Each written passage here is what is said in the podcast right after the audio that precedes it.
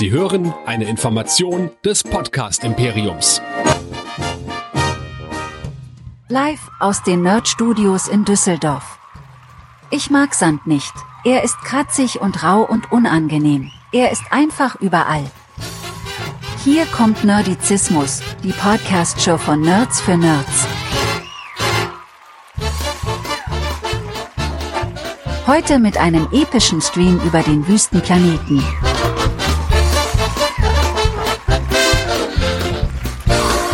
Hier ist euer Gastgeber. Hier ist Chris.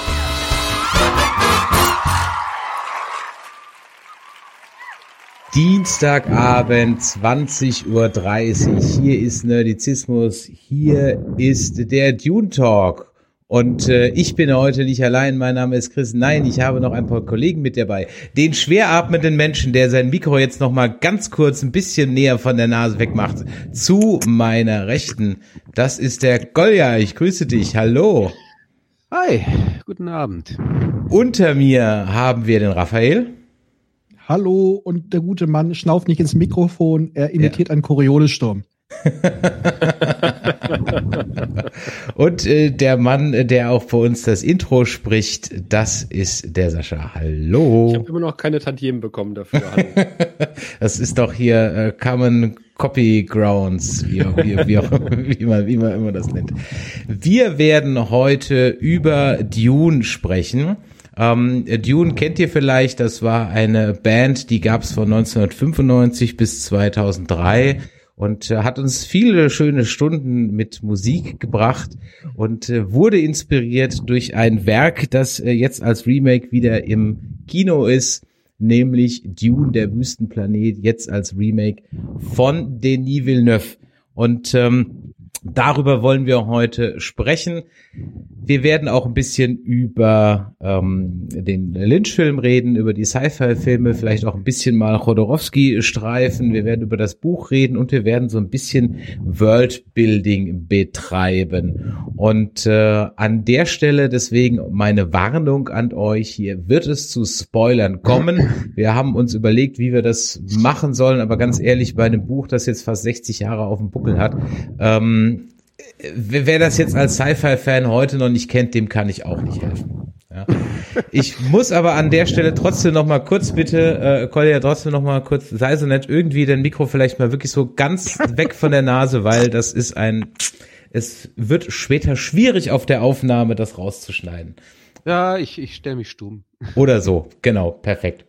Also, äh, wer den Villeneuve-Film oder den Lynch-Film noch nicht gesehen hat oder gar nichts auf Tune weiß, wir werden natürlich vielleicht so bei Heavy Spoiler mal ganz kurz so ein bisschen drauf eingehen sagen, Achtung, jetzt geht's in Spoiler-Territory. Aber seid hiermit gewarnt. Ja, äh, liebe Freunde der äh, guten Science-Fiction-Unterhaltung, mal so reihum gefragt, Raphael, fangen wir mit dir an. Wann hast du das erste Mal was von Dune mitbekommen? Ich glaube, da war ich so 14. Und das war, glaube ich, das, nee, nee, nee, vorher, mit 12, das war der Lynch-Film. Und mit dem Buch hatte ich kaum Kontakt. Dann war es Dune 2, was mir mal irgendwie auf Diskette zugespielt wurde. Und dann dachte ich mir so, ach ja, der Film ist schön. Ich sehe das Buch in der Buchhandlung über 900 Seiten. Da kriegst du was fürs Geld. Und äh, danach dachte ich nur, oh mein Gott, was hat dieser Mann aus diesem wunderschönen Buch gemacht? Sascha, was war mit dir? Äh, fast das gleiche. Also ich habe damals mit Sebastian, mit dem ich ja den Sereden-Podcast zusammen mache, äh, auf einem alten Röhrenfernseher 4 zu 3 äh, den berühmten Film UN gesehen, äh, weil der nämlich ein Letterbox-Format war, aber schön rechts und links alles zusammen abgekattet. Das heißt, aus Dune wurde UN. Ich habe, glaube ich, oder wir haben damals wahrscheinlich nur die Hälfte gesehen, im wahrsten Sinne des Wortes. Der Rest war weg. Ähm, aber es hat uns trotzdem optisch sehr beeindruckt, äh, als, als junge Menschen, keine Ahnung, wahrscheinlich auch so 12, 14 Jahre alt. Ähm, dann natürlich das Computerspiel, genauso Dune 2, das, äh, der Vorläufer von Command and Conquer, der quasi eine, ein Genre geprägt hat und äh, auch hier äh, ein bisschen äh, hier oben ein paar Bausteine zurechtgelegt hat äh, für das spätere Computerdasein.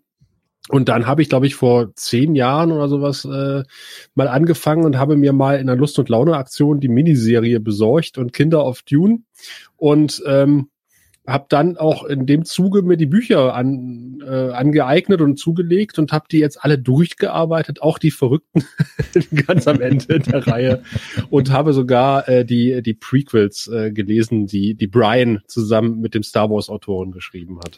Und ähm, den Gottkaiser schnapp ich mir hin und wieder mal. Ich weiß, äh, Micha, dem wir den äh, ans Herz gelegt haben, der wird dir die Hände beim Kopf zusammenschlagen. Aber äh, den lese ich tatsächlich regelmäßig, weil ich den für den besten Band der Reihe halte. Ja, okay. werden wir diesen Kopf, diesen Band aber auch über den Kopf schlagen, weil er ihn, Wenn wir äh, ihn sehen, ja. ja.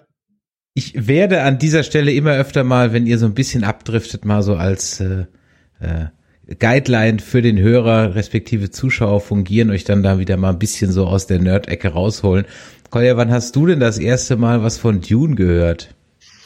Das erste Mal von Dune gehört war 1984, als dafür die Werbung äh, für den Film äh, lief, sei es im Fernsehen oder im, im Kino. Und dann war ich dann auch schon relativ zeitnah, sei es noch im Dezember oder im Januar tatsächlich damals im Kino gewesen und habe den im Kino gesehen direkt zeitnah danach dann das, das Buch zum Film gekauft ähm, und ja, dann nicht mehr aufgehört. Die einzelnen Bücher dann halt, die danach folgten, inklusive der Enzyklopädie, jetzt natürlich auch auf Englisch in den diversesten Auflagen. Kinder von Dune natürlich auch, beziehungsweise Dune, die Miniserie damals ähm, auf Sci-Fi. Ich weiß gar nicht mehr, wie wir das auf Deutschland. Ich glaube, lief auf Pro7, kann das sein? Ja. Ich meine auf Pro7, ne? damals hatte ich das da geschaut. Ähm, also Dune hat mich konstant begleitet. Ähm, und dann natürlich zwischendurch immer wieder, ähm, oh, jetzt ist ein, ein Film auf, auf DVD rausgekommen, sofort mitnehmen oder vorher auf Videokassette und mitnehmen und also äh, war immer da irgendwie. Und ja, Gott Kaiser ist das beste Buch. Ja. Da müsst ihr vielleicht gleich nochmal ein bisschen sagen, was ihr der mit Gott Kaiser meint. Für mich war äh, Dune ein Star Wars Methadon. Ich glaube, ich habe überlegt, wann ich darüber gestolpert bin. Ich glaube, ich habe den einfach mal auf gut Glück aufgenommen, als der so Samstagabends 22.15 Uhr mal in der ARD lief. Wie immer fehlten natürlich die ersten fünf Minuten auf der Aufnahme, so dass ich äh, das Intro von Prinzessin Irolan jahrelang gar nicht kannte, was für das Verständnis des weiteren Films nicht förderlich war, ja, weil ich nicht groß eine Ahnung hatte, worum es ging. Und wir hatten ja nichts. Wir konnten ja nicht einfach eine Wikipedia aufschlagen. Ja? Alles, was ich hatte, war irgendwie so ein äh, Sci-Fi-Filme-Buch, wo dann so ein bisschen was drin stand, aber das hatte ich auch erst später. Und von daher war das immer so ein Star Wars-Ersatz, aber der hat es natürlich, Gott, wie alt wäre ich dann gar gewesen sein? Zwölf, dreizehn oder so. Und äh, der hat es natürlich nicht gebracht, logischerweise, weil das ja ganz anders ist.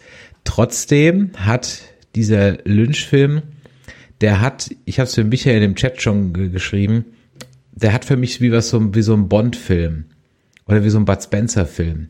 Wenn der im Fernsehen kommt, bleibe ich halt hängen. Auch wenn ich den schon x-mal gesehen habe und trotz aller Schwächen und das ja filmisch auch eher hm und äh, äh wenn man keine Ahnung von der Materie hat, weiß ich gar nicht, ob man überhaupt versteht, was da passiert aber trotzdem hat er irgendwas. Und äh, ich greife meiner These oder meiner Meinung zu dem Villeneuve-Film etwas voraus. Dieses gewisse schöne Sequoia kann ich bei dem Villeneuve-Film auch nach dem zweiten Mal gucken irgendwie nicht finden. Ich weiß es nicht warum. Ich hoffe, ihr könnt mich vielleicht irgendwie davon überzeugen, was mit mir nicht stimmt. Ähm, Kolja, ich habe so ein bisschen mitgekriegt und du hast es auch in der in der äh, Twitch, äh, nee, in der, in der Twitter-Gruppe so geschrieben, ich kann den Film sowieso auswendig, deswegen gehe ich mal davon aus und sage, du kannst ja ein bisschen unterstützen oder ihr drei könnt ja das ein bisschen unterstützen. Was muss ich denn eigentlich essentiell über diese Welt von Frank Herbert wissen, damit ich wirklich gut und gut vorgebildet in diesen Film gehen kann? Was sind so die Basics? Ja die, die Basics, da, da kann man natürlich weit ausholen, was natürlich unsinnig in dem Moment wäre. Also ich, ich glaube, wenn du, wenn du jetzt den Villeneuve-Film gesehen hast, da die Basics, die sind da schon ganz gut drin verarbeitet. Es gibt eine, es, es spielt weit in der Zukunft, ähm, ähnlich wie der Lynch-Film redet man hier vom Jahr 10.191, was ja schon die erste Lüge ist. Aber ähm, das packen wir mal da rein, damit der Zuschauer erstmal irgendeine Zahl hat, an die er sich festkrallen kann. Das ist nämlich nicht 10.191 Anno Domine, sondern nach Beginn der Gilde. Also wir sind in Wirklichkeit noch viel weiter, noch viel weiter in der Zukunft, knapp über 20.000 Jahre. Und ähm, schlussendlich hat sich dort ein feudales Herrschaftssystem entwickelt mit einem Imperator an der Spitze. Ähm, dazu kommen wir sicherlich im Verlauf äh, unseres Gesprächs noch äh, also auf, die, auf die Details. Ähm, ein Imperator an der Spitze und darunter sind verschiedene Häuser, große Häuser, kleine Häuser. Ähm, eines der kleineren Häuser, ähm, ist, das sind dann unsere Schätze, unsere Atreides, ähm, die dafür bekannt sind, Reis zu exportieren von ihrem Planeten. Ähm, und äh, das Ganze, wie gesagt, Feudalherrschaft und das spiegelt sich dann auch so ein bisschen, denkt man erst daran wieder, ach, die tragen alle Schwerter und ähm, warum benutzen die keine Laserwaffen? Und äh, das hat alles Sinn und Zweck. Das muss man aber, glaube ich, nicht zwingend verstehen, warum das so ist, sonst äh, sitzen wir wirklich noch in zwei Stunden hier. Schlussendlich ähm, das, was man wissen muss, ist, dass dieses riesige Weltall, was von den Menschen erobert wurde, die Erde nicht mehr kennt. Ähm, es sind riesige Entfernungen, die überbrückt werden. Dafür gibt es eine Raumfahrergilde, die mit ihren Raumschiffen dann von A nach B Menschen transportieren. Damit ist man natürlich wahnsinnig abhängig von denen. Und indirekt ist man da abhängig von einem besonderen Mittel, dem Spice, dem Gewürz, das es nur auf einem einzigen Planeten im gesamten bekannten Universum gibt, nämlich Arrakis, genannt Dun. Und ähm, mehr muss man erstmal nicht wissen, außer natürlich, dass es gerade zwei berühmte Häuser gibt, die in einem Kriegszustand miteinander leben und dass der Imperator den Herzog Leto so gar nicht sexy findet, weil alle anderen den nämlich toll finden und das äh, das meine ich, muss man verstehen und der Rest, der ergibt, sollte sich dann aus dem Film ergeben. Also wenn man jetzt noch wirklich erklärt haben muss, was oder wie Bene Gesserit, äh, Bene Gesserit Quisatz Haderacke und sonstige Dinge sind, ich glaube, dann, dann hat man eh verloren. Also wenn der Film das einem nicht rüberbringt, dann, und das tut er zum Glück, denke ich. Meine Mitstreiter mögen mir da widersprechen. Ähm, also das ist so das Minimum, was man wissen muss.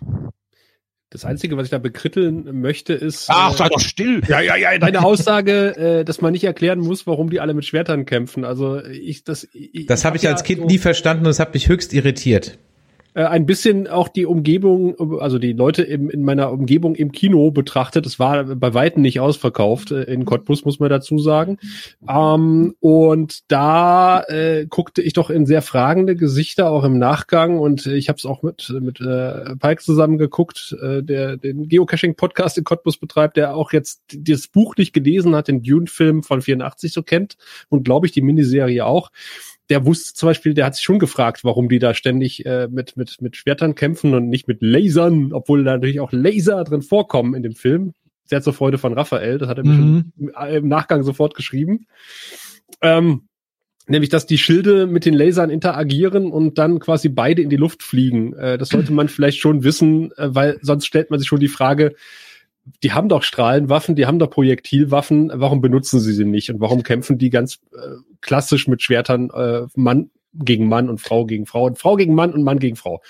Genau, das äh, ist also eine ganz essentielle Technologie, basiert alles auf dem Holzmann-Effekt, so funktionieren diese Körperschilde, so funktioniert auch teilweise wird es genutzt für den ähm, Raumflug, der natürlich da auch das Spice ein essentieller Teil ist, aber das ist der technische Anteil. Und dieser Holzmann-Effekt ist eigentlich für so, ich glaube, für die Hälfte der Technologien in dem Universum verantwortlich. Und ich glaube, das, was im Film nicht so ganz rüberkommt, es gibt keine Computer. Mhm. Es wird alles über Menschen gemacht, weil es wird immer nur angedeutet, es gab vor den Butlers Dschihad, in dem alle Denkmaschinen zerstört wurden. Weil es gab auf jeden Fall, das erfahren wir im ersten Buch, vor langer, langer Zeit einen großen Konflikt ähm, in dem es zwischen Menschen, also denkenden Maschinen und Menschen ging. Und deswegen ist, gibt es quasi ein fast religiöses Dogma. Man soll keine Maschine nach seinem Ebenbild schaffen. Und deswegen übernehmen solche Rechenaufgaben alles Menschen speziell trainierte und man könnte auch schon fast sagen gezüchtete. Hm. Nämlich besagte Mentaten, ähm, etwas, das ich finde, dass man auch durchaus noch erwähnen sollte, was, welche Funktion so ein Mentat hat. Denn auch das kommt in keinem der beiden Filme wirklich zur Geltung, dass es irgendwie erklärt wird. Auch diese imperiale Konditionierung ist ganz am Rande, aber dazu kommen wir dann ja gleich noch. Also Mentaten, korrigiert mich, wenn ich richtig sind, eigentlich, du hast es gerade gesagt, Raphael, gezüchtete Menschen, die halt enorme Hirnleistungen vollbringen und praktisch so, ja, fast schon datamäßige Berechnungen im Kopf machen können und für jedes Haus sozusagen als strategischer Berater, als Konziliere sozusagen zur Verfügung stehen. Ja, es gibt mehr oder weniger ganz viele große Schulen. Also ähm, die Bene Gesserit sehr politisch mit einem großen Zuchtprogramm. Das wird uns aber im Film auch erklärt. Wir haben die Mentatenschulen, wo mehr diese logischen Fähigkeiten trainiert werden. Wir haben die Gilde, die halt sich auch Leute dementsprechend suchen, aber was bei denen abläuft, ist noch ein bisschen fieser, was leider im neuen Film überhaupt nicht rüberkommt. Sie werden einfach nur genannt.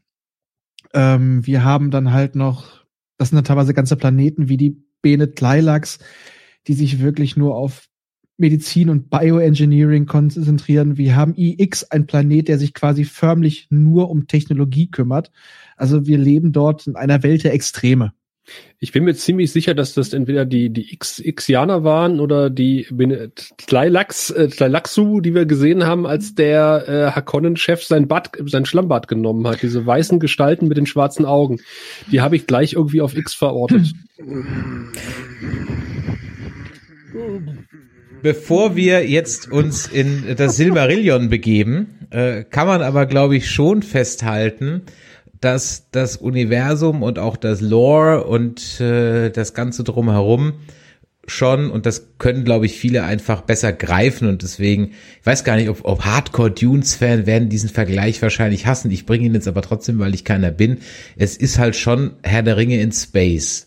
Jetzt nicht von der Geschichte her, aber von der epischen Worldbuilding-Geschichte außenrum. Ja. Ich würde es eher mit Game of Thrones vergleichen, obwohl ich das jetzt auch nicht so richtig gesehen habe. Aber dieses äh, Spiel der Häuser untereinander ähm, und die verschiedenen Machtstrukturen, ähm, vielleicht auch eine äußere Bedrohung, obwohl es da kein Spice gibt, glaube ich. Da gibt's nur Drachen. das, das ist richtig. Ja, ein bisschen Game of Thrones ist auch drin. Äh, aber wenn ich halt mir, ich höre gerade noch mal das Hörbuch äh, von Tune nochmal, das ist schon sehr aus, wie gesagt, es werden halt viele Begriffe reingeworfen, wie zum Beispiel dieser Butlers Jihad, also der Aufstand gegen die KI, gegen die Menschen, und es wird nicht erklärt.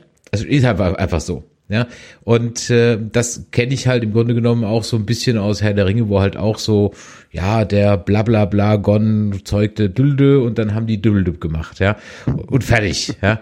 ähm, und ja, ja. das ist natürlich so ein bisschen äh, so, also das ist, man kann sich in dieser Welt und äh, Sascha, wie viele Romane gibt's? Du hast sie alle gelesen, hast du im Vorgespräch gesagt? Oh Gott, sind sieben? Helft mir mal. Äh, es sind acht. Acht, okay. Es sind sechs, wovon redet ihr? danke, danke. Wenn wir, nur von, den guten, wenn wir nur von den Guten reden, sind es sogar nur vier. Ja. Äh, ich glaube, wir, wir zanken uns heute hier noch. Der also, was noch zwei Bände aufgeteilt, wir haben Dune, oder? Ach Quatsch, wir haben Dune, Dune Messiah, wir haben Children, wir haben äh, God, Emperor, wir haben Heretics und wir haben Chapter House. So, sechs. Er wollte das siebte schreiben, ist aber vorher gestorben. Und damit ist ja Dune zu Ende. Es gibt sicherlich noch die in Deutschland zweibändig, in Englisch einbändige Enzyklopädie, aber das war's dann auch schon. Und nein, die Bücher von Brian Herbert gibt's nicht. ja, das habe ich in der Vorbereitung zu diesem Stream auch äh, festgestellt. Es gibt ähnlich wie bei Star Wars inzwischen sowas wie Legends, ja, äh, oder mhm. auch wie im äh, Star Trek Fandom so oder bei was weiß ich Indiana Jones Dinge, über die man nicht redet. Das hat irgendjemand gemacht, aber das ist so, ne, da reden wir nicht drüber. Und gewisse Bücher, gewisse Bücher des Sohnes von Frank Herbert zählen wohl irgendwie dazu. Ja. Der nicht so talentierte Sohn von äh, Frank Herbert. Der, der talentierte Sohn ist an HIV gestorben in den 80ern, glaube ich. Und die waren sich eh nicht so grün. Verstehe. Okay. Also Her äh, Herbert ist so ein Typ, äh, da muss man Person von Werk trennen, ja. Äh, also er ist, äh, sagen wir mal, schwierig. Führ es doch etwas noch etwas weiter aus. Das überlasse ich Raphael. Man könnte sagen, er ist ein wenig homophob gewesen. Ich überlege gerade, ob das irgendwie in den Werken jetzt so offensichtlich, also es ist Female Empowerment ist es nur bedingt. Ähm, in manchen Dingen ja, in manchen nicht. Ich habe mir erklären lassen, es ist keine White Savior Geschichte, auch wenn die gerne reininterpretiert wird. Ähm, weil das äh, Pauls Hautfarbe im Grunde genommen nie großartig genannt oder thematisiert wird. Also das ist wohl äh, im, im Grunde genommen nicht so. Aber ich war eigentlich bei diesem Worldbuilding. Also wir haben da die Bene Gesserit, das ist so eine äh, Hexen- oder, oder, oder Priesterinnenkaste, äh, kennen wir auch aus, äh, aus Star Trek von den Romulanern, äh, nur ohne Katanas. Dann haben wir die Mentaten, das sind diese menschlichen Computer. Ähm, dann haben wir diese Häuser.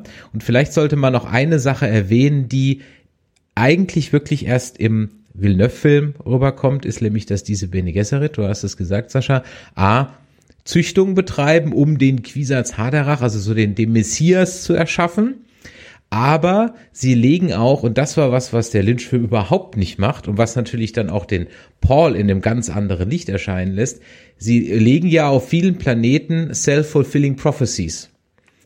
Ähm, Missionaria, ich habe es gerade vergessen, wer weiß es? Protektiva. Protektiva. Genau.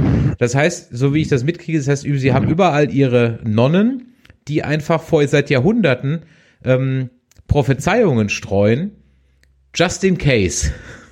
Ja, aber auch nicht nur wegen Quisa Zadarach, sondern einfach auch nur, falls eine von denen dort landet, dass sie und Notlandung hat, dass es immer als heilige Frau geht, die geschützt werden muss. Also Ja. Genau. Und, äh, das ist ja auch gerade auch ähm, im, im ersten Buch ist das ja auch ganz schön, als als Jessica dann auch bemerkt, oh, die haben auch das mit dem mit dem Sohn da installiert, das passt also perfekt äh, und da können sie sich dann auch entsprechend bei den Fremen, wir kommen da sicherlich noch zu, äh, installieren und reinbringen. Ähm, und genau das ist es. Ich, ich wollte ganz kurz eine Rolle rückwärts machen. Du hattest ja das Worldbuilding gemacht und das mit Herr der Ringe verglichen. Dem kann man eigentlich zustimmen. Also er hat schon eine extrem gut in sich stimmige Welt, nämlich Arrakis und das drumherum geschaffen ähm, und hat auch viele Dinge gewusst, die er einfach so eingestreut hat. Also Begriffe, die wirklich nur einmal ähm, aufgetreten sind, die danach vielleicht nie wieder gekommen sind, aber wo er sicherlich eine Idee dazu hatte, was das bedeuten könnte. Ähm, und da würde ich schon sagen, der Vergleich passt eigentlich schon ganz schön mit Herr der Ringe, weil dort etwas gemacht wurde, was es bis dato in dieser Form nicht gegeben hat in der Science Fiction, genauso wie es beim Fantasy der Herr der Ringe war. Deswegen, ähm, ich habe tatsächlich Game of Thrones immer noch nicht nie gelesen, ähm, aber ich denke, das ist ja eher so ein, da ist jetzt, glaube ich, nicht so viel Neues dabei. Das ist halt, das ist halt eine aufgeblähte Fantasy-Geschichte. Das hätte man davon gibt's viele, die halt halt Häuser hat. Und das ist halt bei Dune und bei Herr der Ringe damals anders gewesen. Das ist halt etwas, was bis dato nie da gewesen war. Und deswegen ist ja auch beides, glaube ich, zur damaligen Zeit nie so gut angenommen worden erst. Ja, und Ja, beides äh, galt ja als unverfilmbar, ne? Also ich sehe da auch Ist es immer noch. sehr große Parallelen. Ähm, und wir haben, äh, wir haben ja damals mit Raphael, er sitzt ja da, äh, genau, äh, einen Podcast aufgenommen. Äh, da ging es um unsere Erwartungen an, an Dune. Und ähm, wir haben überlegt, also wenn man, wenn man zurückdenkt, die, mein Gott, wann ist Herr der Ringe rausgekommen? Vor 20 Jahren wahrscheinlich inzwischen, ne? Fast 15, 20 Jahre. Ähm, da hatten wir ja noch diese kleinen grünen Bänder im Regal stehen als Nerds. Ähm, und äh, keine Sau außer uns kannte Herr der Ringe. Ja, und äh, wahrscheinlich hätte man alle Leute irgendwie damit totgeprügelt, ehe sie das gelesen hätten. Und dann sind die Filme rausgekommen. Und insofern äh, hatten wir uns ein bisschen auch damit äh, erhofft oder, oder vielleicht äh, erwartet, oder vielleicht auch äh, skeptisch äh, antizipiert äh, oder betrachtet, ob denn Herrn Villeneuve das gleiche pass äh, gelingen würde mit mit äh, mit dem anderen als unverfilmbar geltenden Franchise Dune, nämlich die breite Masse in die Kinos reinzulocken. Und wenn ich mir die Reaktion der Kinozuschauenden angucke, rechts und links, äh, muss ich sagen, äh, ich glaube nicht so richtig dran. Äh, ich habe nur mal ganz kurz einen Einwurf mal zum Chat. Fokuhila Gott. Ähm, er war wirklich homophob, denn er hat nämlich seinen Sohn, der am HIV gestorben ist, der war homosexuell und den hat er deswegen mehr oder weniger verstoßen. Also ich glaube, den kann man wirklich schon als homophob dann bezeichnen. Und in den späteren Bänden, die auch noch mitgeschrieben hat, äh, also die er auch noch selber geschrieben hat, die sind schon sehr skurril äh, und gleiten teilweise sehr in irgendwelche Sexfantasien ab. Ja. oder auch Ja. äh, oder auch im Gottkaiser bezeichnet er Homosexualität als das die Spielerei von unreifen Burschen, die ihre Machtfantasien ausleben wollen, aber als dort eine Runde Lesbensex fast abgeht, das findet er toll. Ja, ist langsam, langsam. Wir wollten zwar nicht über Gottkaiser sprechen, aber nicht vergessen, wer das sagt. Das, das lässt er ja Duncan Idaho sagen, der ja faktisch aus einer anderen Zeit stammt. nicht, nicht vergessen. Also Gut, ist ja nicht das, so, dass, das, dass da, da kommen wir jetzt gerade, weil sagen für, für den, Äh, nee, das- sagen da- da- lässt, da- dass er sondern das- er lässt das- es Danken sagen. Und natürlich, der Lesbensex, der ist schon sehr skurril. Ja, aber nee, das davor über die Homosexualität, ich meine, das sagt auch Leto. Ähm, ich meine nicht. Es ist natürlich, ähm, der Baron Harkonnen als Böser ist natürlich homosexuell. Ob man da jetzt unbedingt eine Verbindung ziehen muss, ähm, Ja, aber auf jeden Fall die Aussagen, die er selber über seinen Ja. Sohn äh, gesagt hat, die treffen auf jeden Fall, die reichen. Ja, ich will jetzt nicht da groß widersprechen, ähm, nur es ist halt nicht so, dass es sich in den Büchern so extrem wiederfindet. Also es ist jetzt nicht so wie der Fremdenhass von Lovecraft in seinen Geschichten Ja, also praktisch überall drin ist, sondern er lässt mal eine Figur im Gottkaiser etwas gegen Homosexualität sagen und damit ist das Thema gegessen gewesen. Ja, das muss Sollen wir man über sagen. den Rabbi reden, Raphael und Kolja? wir, äh, lass uns mal, ähm, Geht ihr bisschen, eintrinken, wir reden. Lass, La- lass uns mal noch ein bisschen, ein bisschen ganz kurz noch so bei diesen, bei diesen Motiven bleiben. Äh, und dann können wir, glaube ich, mal so den, ihr habt gerade eben schon ein Stichwort gesagt, galt als unverfilmbar und dann biegen wir so ein bisschen auf die Filme ein.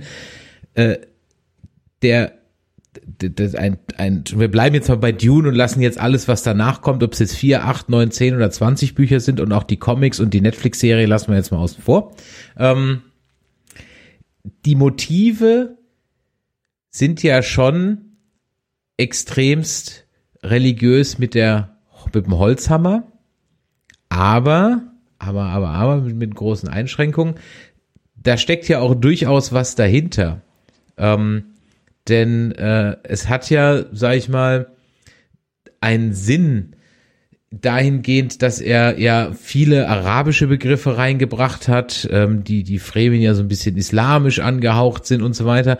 Denn der gute Herbert hat sich ja ziemlich eindeutig, naja, was gegen Religion positioniert, oder? Interpretiere ich das falsch? Naja, ich finde jetzt in den Büchern geht es eigentlich primär um Macht. Und ähm, im Endeffekt politische oder religiöse Macht ist in diesem Fall egal. Hast, hier zeigst auch noch, was dabei rauskommt, wenn beides zusammen auf einen Punkt gerät. Wenn das nicht mehr getrennt ist. Und dass sogar die Person, die im Endeffekt die Macht innehaben sollte, Opfer davon wird, weil sie, sie ist, im- wird im Endeffekt davon, sie kann sagen, was sie will. Der, soweit greife ich mal voraus, der Dschihad in Pauls Namen wird kommen, egal was er tut, auch wenn er das gar nicht haben will, weil die Leute denken zu wissen, was seine Aussage ist, weil jeder ist interpretiert, weil jeder an seiner Macht teilhaben will, später auch noch in den Büchern. Gut, das Und- ist ja dann wie bei Leben des Brian. Ja. Genau, ja. Nur Ja? weniger witzig. Nur nur, nur, nur weniger witzig. So, äh, lasst uns mal auf die Filme eindenken. Also, galt als unverfilmbar. Ähm, an der Stelle ganz kurz einfach nur empfohlen, schaut euch die äh, ähm, Doku Jodorowskis Dune an, ist glaube ich in der Arte Mediathek zu finden, wenn ich recht, wenn ich recht sehe.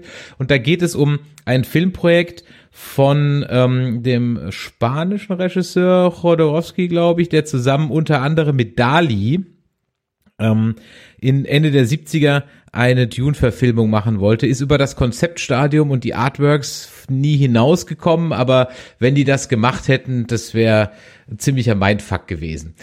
Dann hat sich Lynch dran versucht und äh, wer möchte ein bisschen was dazu sagen, denn der gute David möchte heute nichts mehr mit diesem Film zu tun haben und es gibt auch Versionen, da ist sein Name rausgestrichen worden oder beziehungsweise hat ihn rausstreichen lassen.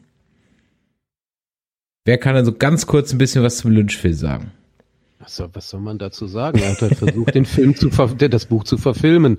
Ähm, ich weiß jetzt nicht genau, wie tief oder wie oft er das Buch selber gelesen hat. Er hat halt so wie jeder andere Regisseur sich gewisse Elemente genommen und gesagt, okay, auf die fokussiere ich mich, weil es ist, es, und es bleibt dabei, das Buch ist in seiner Gesamtheit unverfilmbar. Man muss schon sagen, ich fokussiere mich auf gewisse Dinge, so wie beim neuen Film man sich sehr auf das Familiäre um Paul fokussiert, auf das Menschliche, hat ähm, David Lynch ähm, durch seine geistigen Verfassung damals, man muss sich ja nur die Filme dort anschauen, da hat er halt eine gewisse Affinität zu Themen gehabt, wie eben wie dieses religiöse, dieser Messias-Gedanke, diese, er, er stand zu der Zeit, man muss sich nur Eraser ansehen, auf Würmer und das, das passte alles irgendwie für ihn und er hat dann schlussendlich die Elemente rausgesucht, die, die, die er für ihn interessant waren.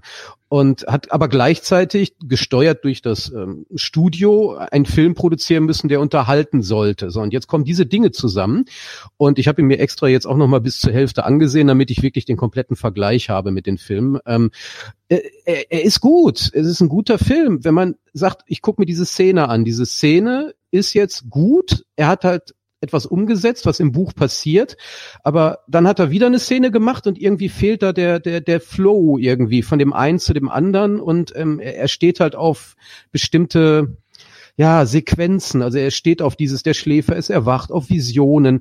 Er, hat aber auch nicht verstanden, glaube ich, dass diese Visionen, die Paul hat, ähm, potenzielle Zukünfte sind, mit denen er jongliert. Wo er sich faktisch durchchannelt wie im Fernsehen. Okay, ich habe das sehe ich, das sehe ich, das sehe ich, da, da will ich hin, das ist gut. Oh, oh, wieso liege ich da tot am Boden? Wo sind die Menschen hin? Da waren doch alles Menschen. Wo sind die hin? Also all diese Dinge kommen bei Lynch noch am wenigsten, meine ich, raus. Und da sind es einfach nur irgendwelche hier Messias, hier Prophezeiung. Und da hat er sich halt drauf extrem fokussiert. Und das ist halt typisch für den Lynch-Film gewesen. Wunderschöne Optik, hervorragende, meine ich immer noch Schauspieler, die auch größtenteils sehr gut besetzt sind mit äh, einigen sehr suspekten Entscheidungen. Es gibt Möpse. Äh, das gibt es in keinem anderen Dune-Film. Es gibt auch in dem Buch keinen, aber es gibt Möpse. Ist doch hervorragend. Ja, und ein Ähm, Leben ohne Möpse ist äh, möglich, aber sinnlos. Hat schon Loriot gewusst. Da bin ich auf die Verfilmung von Band 3 gespannt, wenn dann Alia nackt äh, trainiert. Darauf warte ich doch eh schon die ganze Zeit. Das ist ja bei Sci-Fi fast vernünftig dargestellt worden. Ganz kurz, ähm, im Chat wird gefragt, ähm, wenn ich jetzt anfange, mit welchem Buch soll ich beginnen? Ja, Dune. Was ist das denn für eine Frage? Dune. Und nehme ich die alte und die oder die neue Übersetzung? Alte. Jo. Warum? Original, Englisch. Wenn ich vielleicht des Englischen nicht so mächtig bin, warum sollte ich mich um die alte Übersetzung bemühen? Weil sie keine neudeutschen Internetbegriffe verwendet oder was? Gibt es eine neue Übersetzung? Ja. Ich, ich lese die Deutschen ja nicht, ich kaufe die nur. Ja, äh, ich, da war für mich einfach die Frage, wieso musste es neu übersetzt werden? Ich fand die Übersetzung an sich nicht schlecht.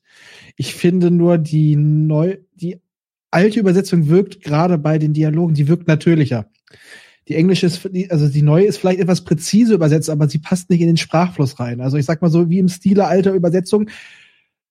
Man hat das gesagt, was gemeint wurde und nicht Wort für Wort. Und ich finde, da ist die alte voraus. Okay, verstehe.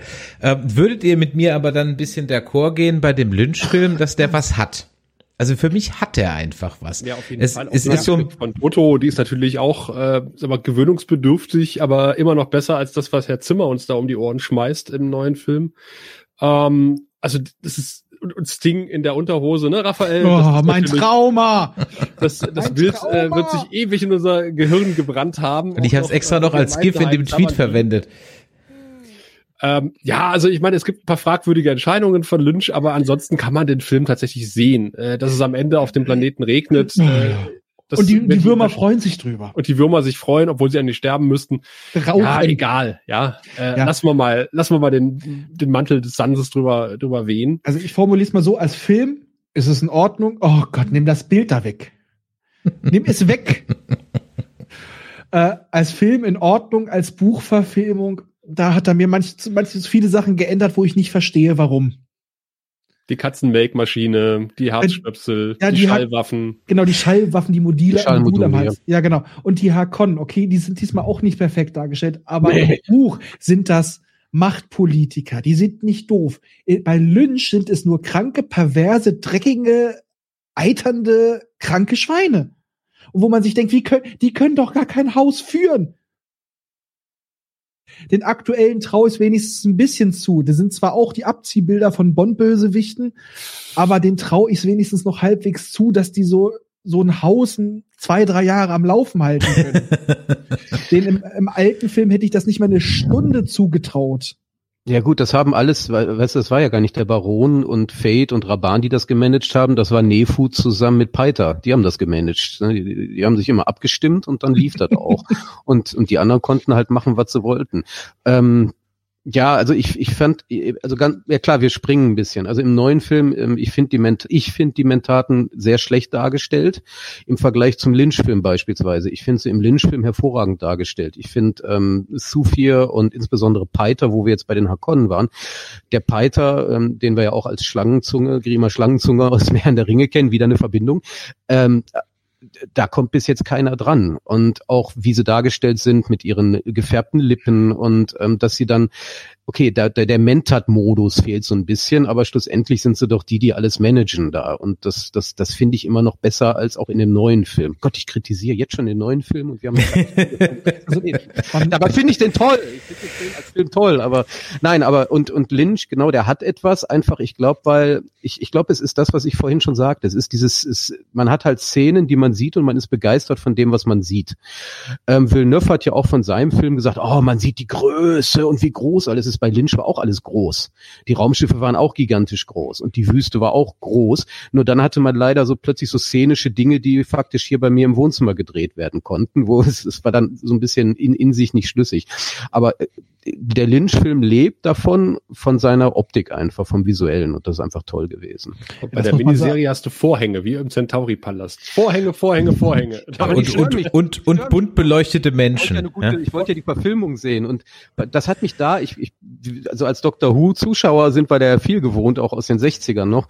Ähm, schlussendlich war es mir auch egal, weil ich, ich wusste auch, mein Gott, das ist ein Fernsehsender, die haben eh nicht unendlich viel Geld zum Totschmeißen. Die Technik war damals auch noch nicht so genial toll, dass man fürs Fernsehen hätte tolle Sachen. Die haben sich total übernommen, total überhoben damit mit dem Stoff.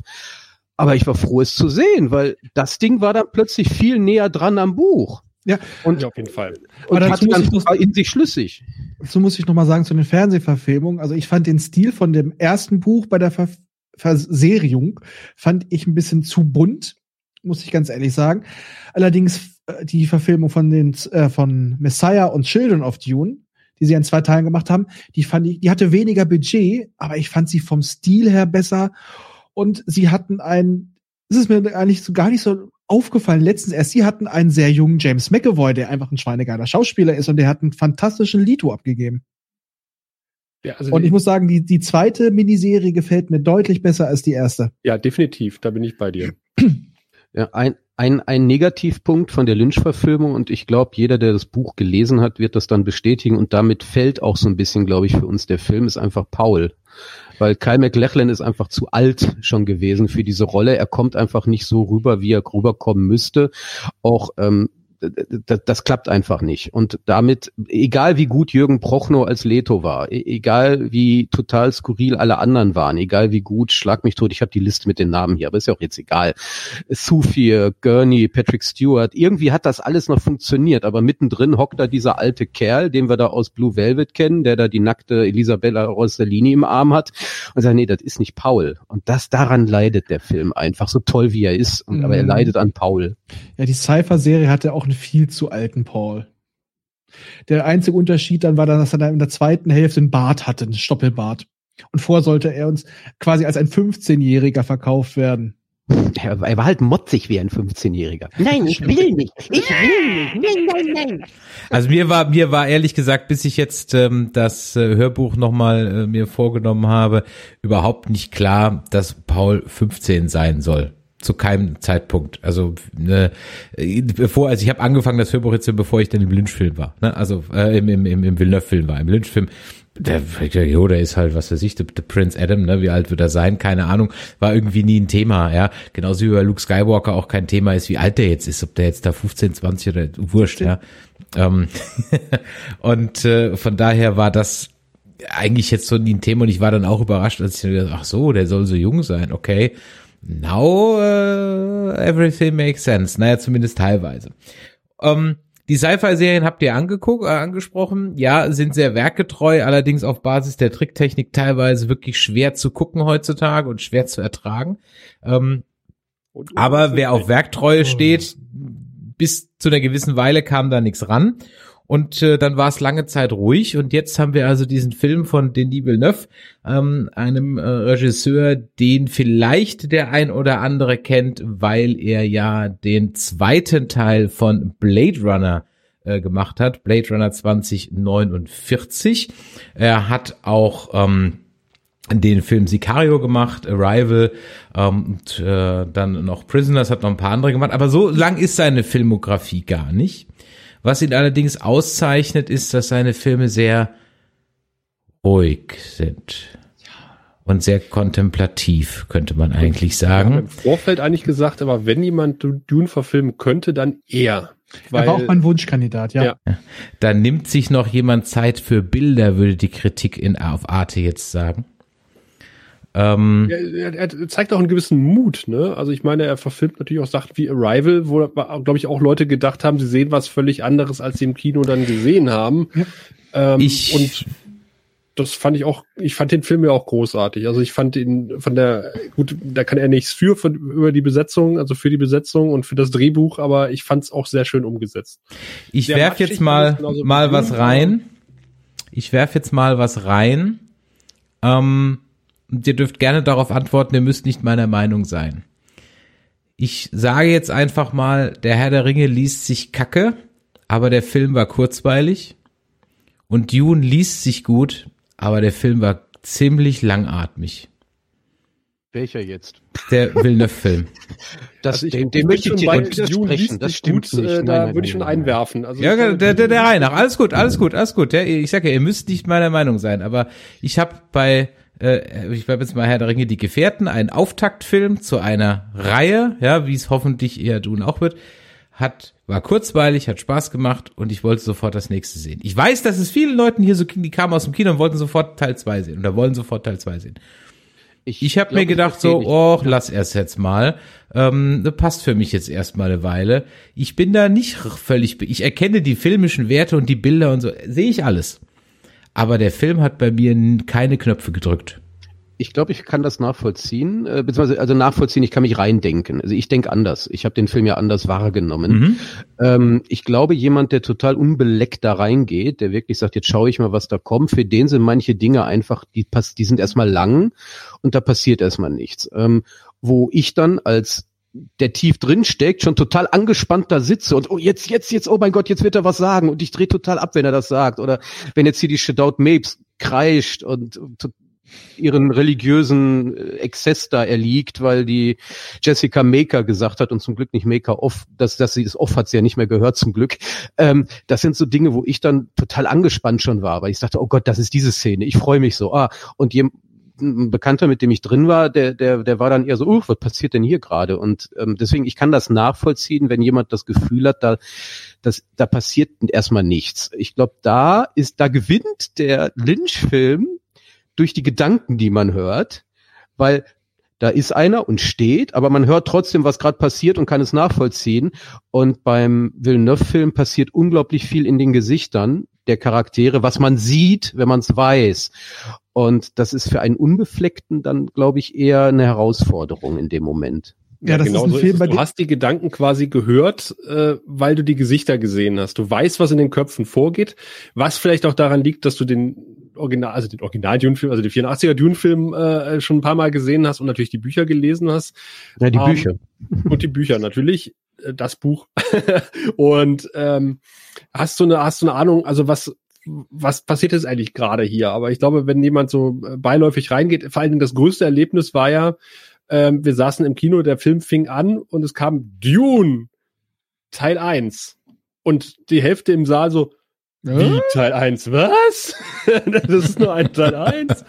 Weil es dann nirgendwo auf dem Plakat steht und da sieht man, wie vorbereitet die Leute ins Kino gehen. Also uns war ja allen klar, dass das irgendwann endet.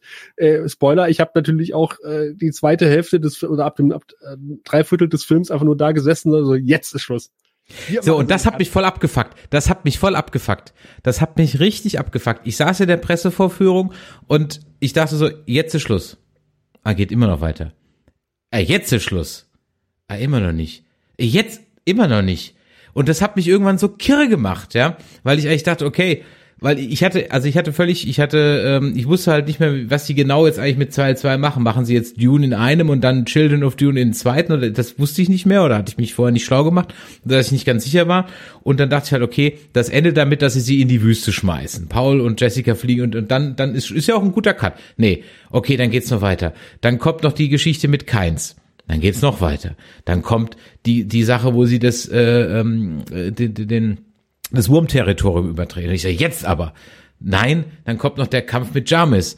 Sag, jetzt aber. Nein, sie gehen noch in den Siege. Und dann, nachdem wir Uwe Ochsenknecht auf dem, ja, auf dem, äh, ähm, auf dem Wurm haben reiten sehen, Er dann war, war vorbei. Genau. Und äh, das hat mich beim ersten Mal gucken extremst kirre gemacht.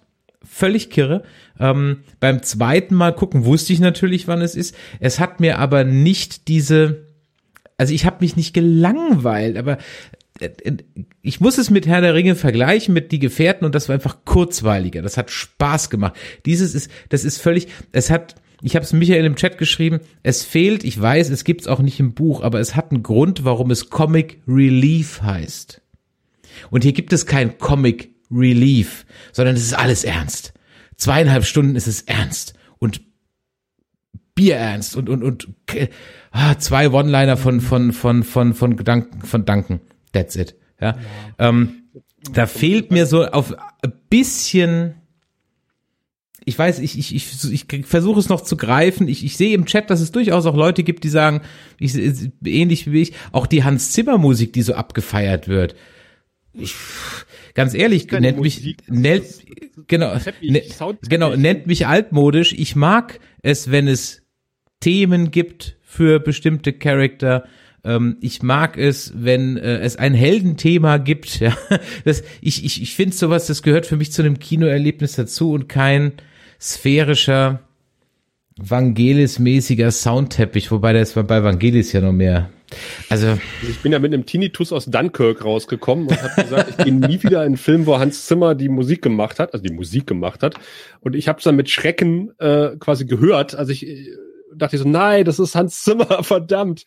Und das ist ja wieder so dermaßen laut gedreht auf elf, dass einem die Ohren wegfliegen. Äh, und dann sind die Dialoge aber vielleicht so ganz, ganz, ganz, ganz leicht geflüstert. Und dann haut äh, Hans Zimmer wieder ein paar Hörner um die Ohren. Das Inception-Horn hat er wieder ausgepackt. Äh, ich glaube, das große Problem ist, um nochmal auf das Ende zurückzukommen, der endet halt sehr antiklimaktisch. Ähm, also man endet jetzt nicht bei einer hoffnungslosen Situation, wo man denkt so, oh, wie kommt er da wieder raus, sondern man endet irgendwie bei den Fremen. Es gibt diesen Mini-Zweikampf äh, zwischen Jamis und, und Paul und dann sieht man Uwe Ochsenknecht auf dem Wurm reiten, was irgendwie auch schon irgendwie äh, die Spannung vorwegnimmt. Man will ja irgendwie Leute auf dem Wurm reiten sehen, man will Paul auf dem Wurm sehen. Und dann sieht man Uwe Ochsenknecht in der Ferne hinten mal so vorbeireiten. Und es ist so, ja, toll, haben wir jetzt auch gesehen. Vielen Dank. Das Ja. war auch so ein bisschen so ein Fremdschämen-Moment für mich. Einmal diesen surfenden äh, auf, dem, auf dem Ding da und gleichzeitig dann, also wie gesagt, gerade ist James ja äh, ermordet worden und dann hast du die, die Chani, hey, cool! Und das ist erst der Anfang, Checker! Ey, was soll das denn jetzt? Das, das, die Gravitas ist da total im Arsch. Aber ähm, Chani ist eh speziell Ja, in diesem Film. um nochmal den Vergleich jetzt zu ziehen mit Herr der Ringe. Ja, aber Herr der Ringe hatte zum Schluss noch diese nette kleine Schlacht und dann diese Entscheidung, wir müssen uns trennen. Du hattest einen schönen dramatischen Cut. Du hattest irgendwie so ein richtig schönes so, ja, ich möchte wissen, wie es weitergeht. Und hier ist es so, der, der Kenner der Bücher denkt sich so, ja, es geht jetzt erst richtig los. Wir haben im Endeffekt den Prolog. Äh, bezüglich, dass ich das Gefühl hatte, jetzt müsste das Ende sein, hatte ich jetzt nicht, weil ich hatte mir schon gedacht, dass es ungefähr da aufhören wird. Das war für mich irgendwie so ein relativ logischer Schluss, wo man guten Cut setzen könnte. Äh, ich bin allerdings sehr dankbar, dass wir keinen Comic Relief drin hatten. Also hätten wir jetzt so jemanden gehabt wie bei den Marvel-Filmen, der ständig noch mal einen sarkastischen Spruch reindrückt, das hätte mir diese ganze Gravitas kaputt gemacht, weil der Film ist schwer, der hat Gewicht. Und dass jetzt auch zum Beispiel diese inneren Monologe nicht reingebracht wurden. Ich glaube, du, Sascha, hast es ja mal gesagt, dass die nachträglich in den Lynch-Film eingefügt wurden, weil den sonst keiner kapiert hat. Ich ich fand's schön, die haben viel über Sachen im Hintergrund, über das Meme-Spiel. Das ist halt kein Film, den man mal so kurz nebenbei schaut. Dem Film muss man sich widmen, man muss drauf achten. Und es ist auch so viele Sachen, die äh, nicht angesprochen werden groß, die sieht man im Hintergrund. Das ist, der Film lebt ganz viel von Details.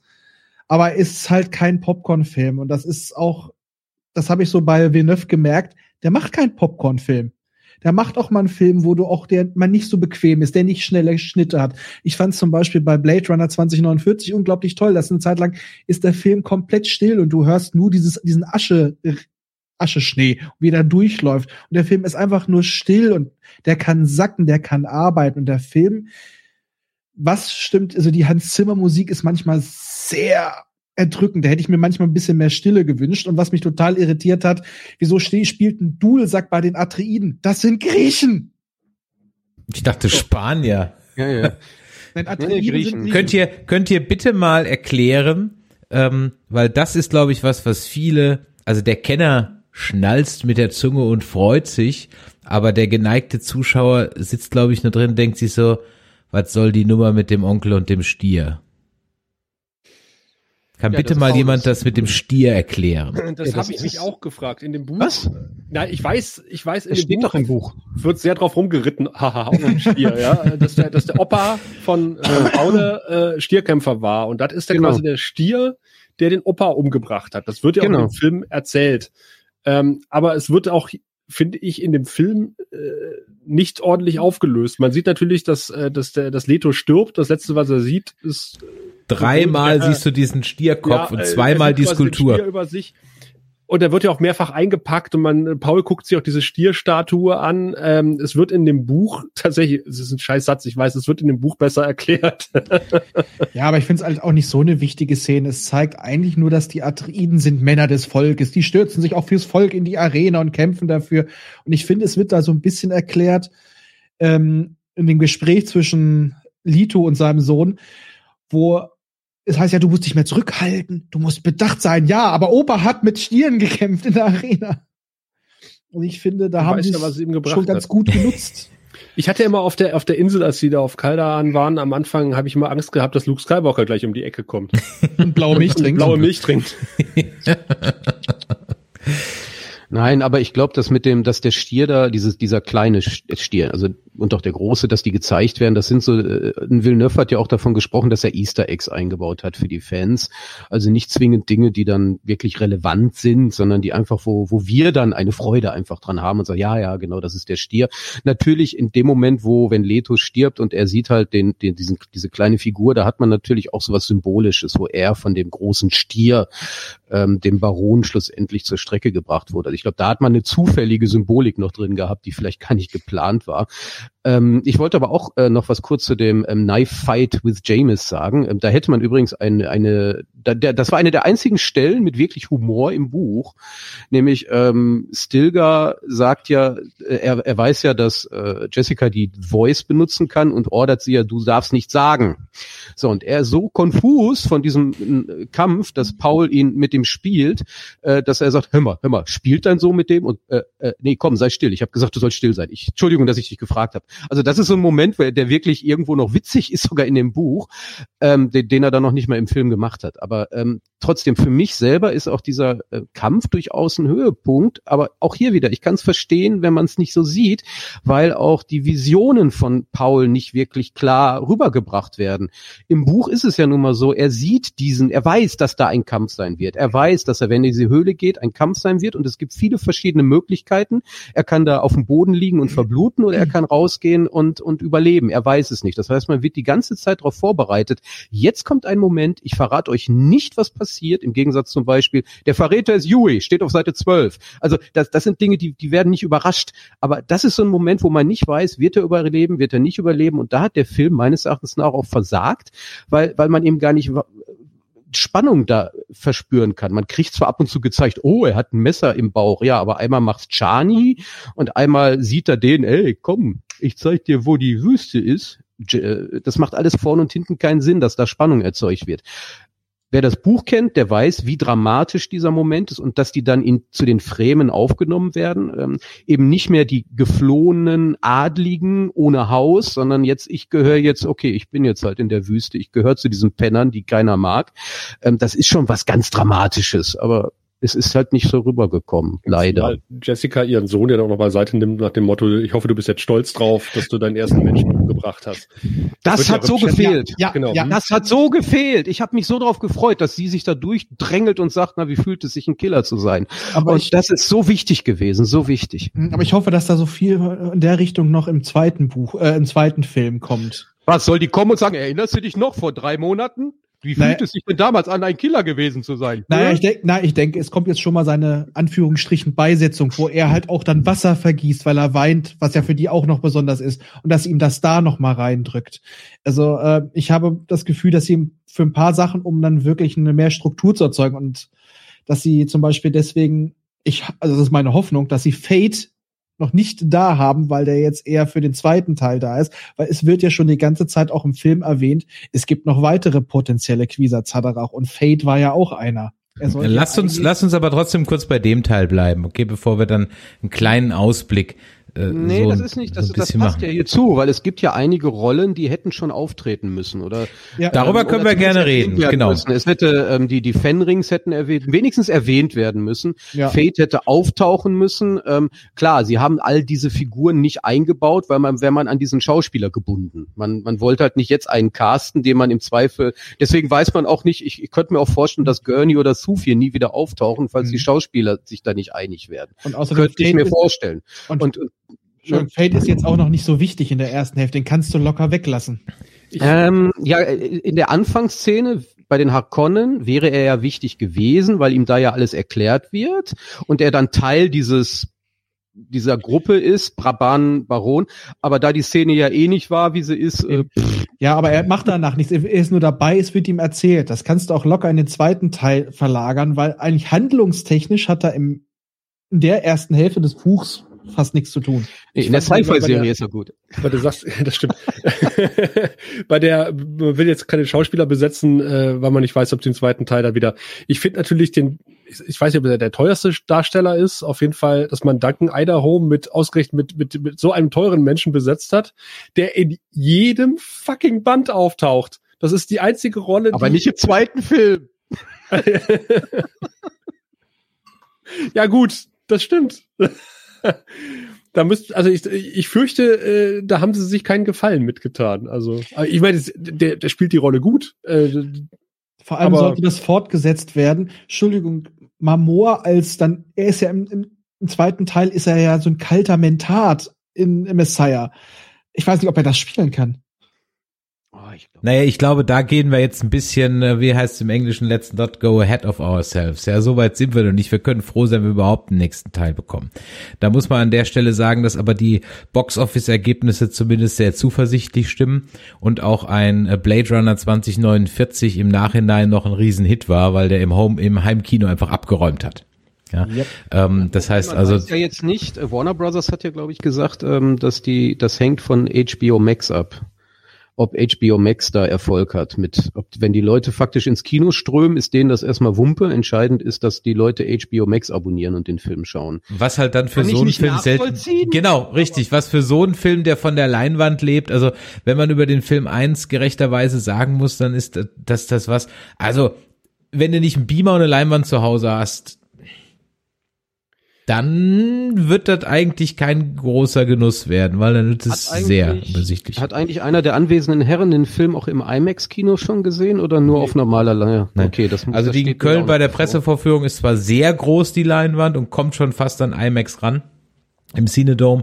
Das ist sehr groß. Ich habe es dann noch mal in einem normalen Kino gesehen. Auf Deutsch.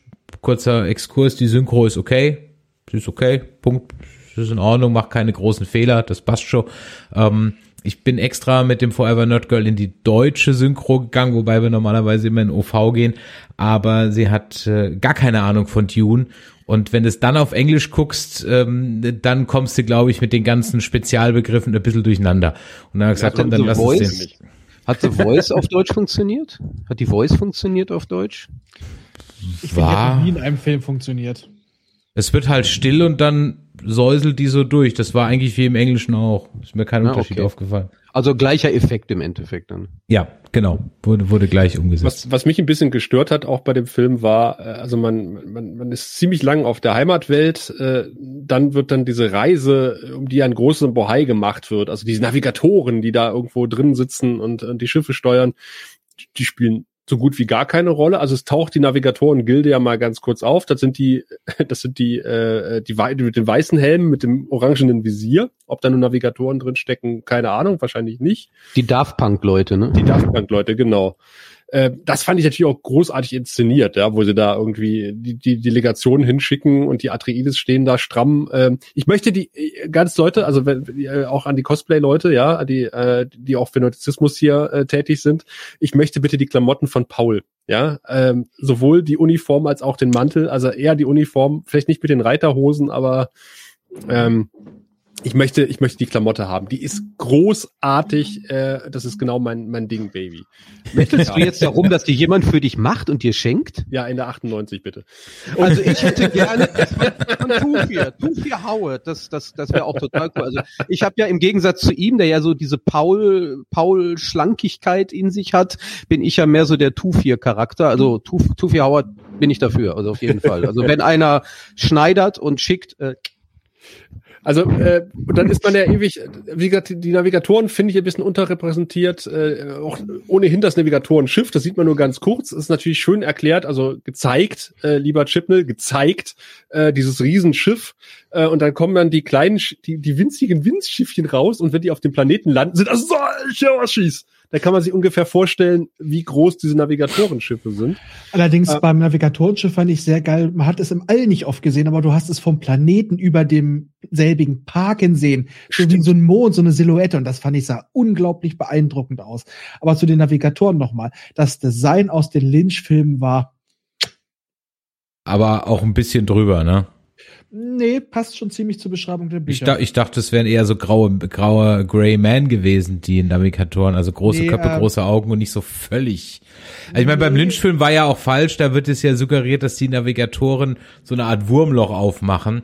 Und dabei ist das Spice ja nur dafür da, dass die so den Weg berechnen können. Genau, Ja. ja, Genau, ja. irgendwelche Sonnenkraft. Ja. Aber was ich eigentlich sagen wollte, mit einem langen, langen Exkurs, äh, so ähnlich wie der Film, ähm, dann kommen die, äh, Hakon wollte ich schon sagen, dann kommen die Atreides auf, auf Dune an, auf Arrakis, ähm, sind da gefühlt fünf Minuten und dann kommen schon die Hakonnen. Und äh, diese Zeit, äh, wo sie halt schon irgendwie zarte Kontakte mit den Fremen äh, schließen.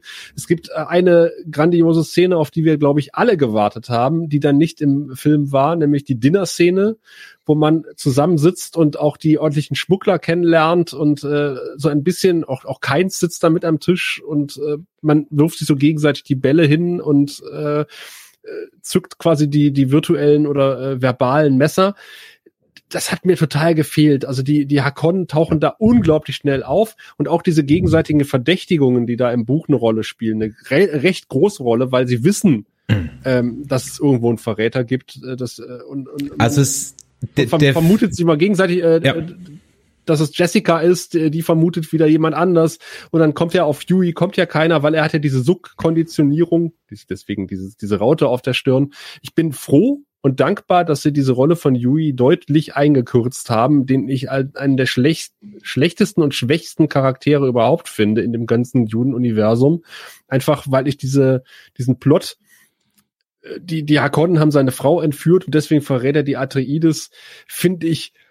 Und er äh, weiß, dass sie tot ist. Er weiß, dass sie tot ist. Ja. Finde ich extrem billig irgendwie herbeikonstruiert, warum, de, warum der dann äh, quasi trotz dieser grandiosen Konditionierung, die ja über alle äh, Klee, die es auf der Welt nicht gibt, gelobt wird, äh, dann bricht. Das finde ich, wie gesagt, etwas merkwürdig und dass sie aus ihm einen äh, aus dem aus dem Su- Suckarzt einen Suck-Heilpraktiker gemacht haben, haben äh, das äh, verzeihe ich mir. Da weiß ja Multiple-Choice-Test, ne? Ähm, Spice Globally. Genau. Im Chat wird gefragt, der Acetyl fragt, hattet ihr das Gefühl, dass Dune 1 wirklich Höhepunkte hatte, auf die zuerzählt wurde, die ausgekostet wurden? Ach ja, auch selbst die Schlacht um, um Atreides, äh, Quatsch, um, um äh, Arakin, äh, nee, weiß ich auch nicht, ob das so richtig ausgekostet wurde. Sag ja, Sie das war für mich ein Prolog. bisschen, diese, diese Schlacht war für mich ein bisschen konfus, weil man irgendwie so gar nicht wusste, was auf dem Spiel steht. Weißt du? Ähm, diese Stadt ist un, also, äh, ganz kurz, kann mir jemand Araken erklären? Ist das eine Stadt unter einem Dach? Oder ist das Geld ausgegangen, um die zu bevölkern? Oder hätte mir, ich habe das nicht verstanden. Äh, das, Ja, ja, das, das, das hat mich auch gestört. Ähm, schlussendlich hatte Dune kaum Bevölkerung. Also Ja. wir hatten dann einmal ja nur die, ich glaube, es sollten sogar nur Fremen sein, die da an dem Tor gestanden haben Ja. und oh, Madi, Madi. Und das war das einzige Mal, dass man Bevölkerung gesehen hatte.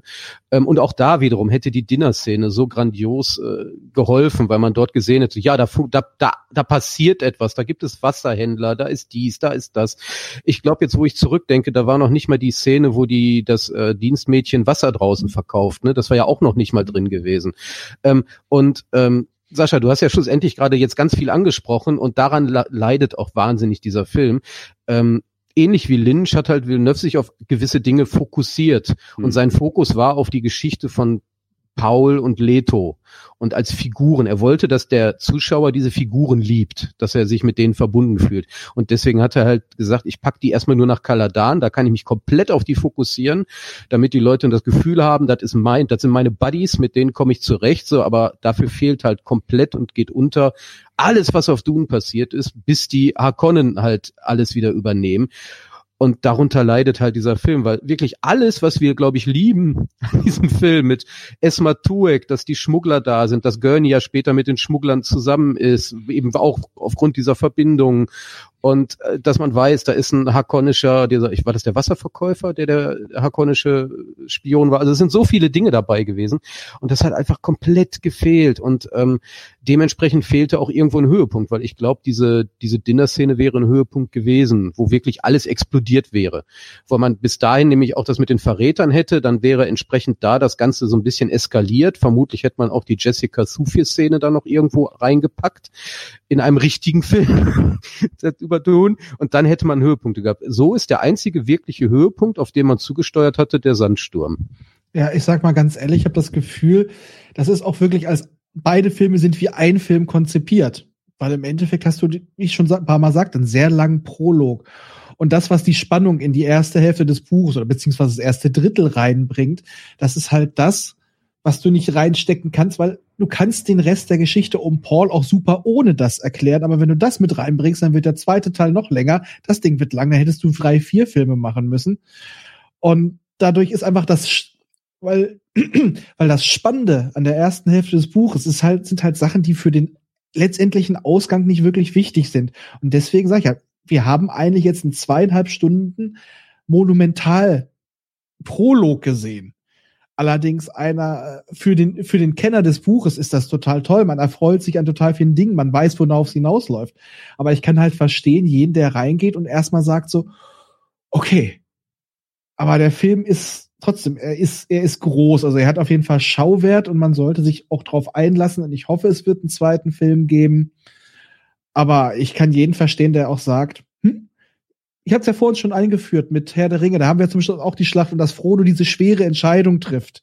Ich muss jetzt alleine gehen. Du hast, du hast noch mal so einen richtigen, so einen Höhepunkt zum Ende hin. Ein Bruch, der fehlte hier. Da, das hätte, da hätte man diese Szene mit Jamis und so weiter, wie du schon gesagt hast, hätte man das dramatischer noch ein bisschen ausgebaut. Ich kann verstehen, dass sie es vielleicht den zweiten Teil mit reinpacken wollen, aber so wäre diese Szene, die eigentlich ideal gewesen ist, um noch mal so einen richtig schönen Böller am Ende zu zünden, die ist zu flach. Ja, Das stimmt, ist so ein Film- Ausdümpeln zum Ende. der Film baut wenig auf, was er später einlöst. Äh, sowohl das Einlösen als auch das Aufbauen fehlt ein bisschen. Und äh, ich bin da völlig bei Kolja mit den fehlenden Menschen. Was mich auch sehr gestört hat, ist ähm, auf, auf Araken und auch schon äh, auf der Heimatwelt der Atreides, ist, außer dass wir diese Stierbüste sehen, sehen wir richtig riesige leere Räume. Und es ist halt, äh, es sind halt opulente Paläste und da ist keiner. Da ist noch nicht mal, da steht ein Kabinett. Ja, auch selbst der, selbst der Raum der Hakonnen. Also Wobei ich an der Hakonnen- Stelle kurz einfügen darf, das ist schon ein bisschen bei Purpose, weil vielleicht habe ich das Buch noch präsenter als du. Es wird explizit in beiden Palästen beschrieben. Der eine ist leer, weil sie gerade alles verpacken. Also Jessica wandelt durch diese Räume und es steht nichts mehr drin. Und im anderen Palast auf Araken, also auf Arrakis, sagt sie dann, hier kann ich mich nicht wohlfühlen, hier steht ja nichts drin. Ist noch alles in Kisten. Ja, also von daher an der Stelle ja, ähm, aber so ein bisschen, da war das Lynchding einfach ein bisschen pompöser. Hätte vom Glöckler eingerichtet sein können alles. Ne? Nein, nicht nur das, nicht das, nicht da waren ja Menschen gewesen bei Lynch. Ja, genau. Bei, bei Lynch war es halt so, in dem Moment, wo sie auf Arrakis dann waren und in Arakin eingezogen waren, klar, die hatten dann auch alles ausgepackt und angefangen, aber da waren da die, Am die ganze Armee war da, die sind da durchgelaufen. Da, da hat man ständig Leute hin und her laufen sehen. Und ähm, auch die Shadow Mapes war ja nicht die einzige, die dann, ja, du kannst bleiben, der Rest kann gehen. Nee, äh, die sind ja alle da gewesen. Also da war, da passierte was, da wuselten Leute immer ständig irgendwo rum.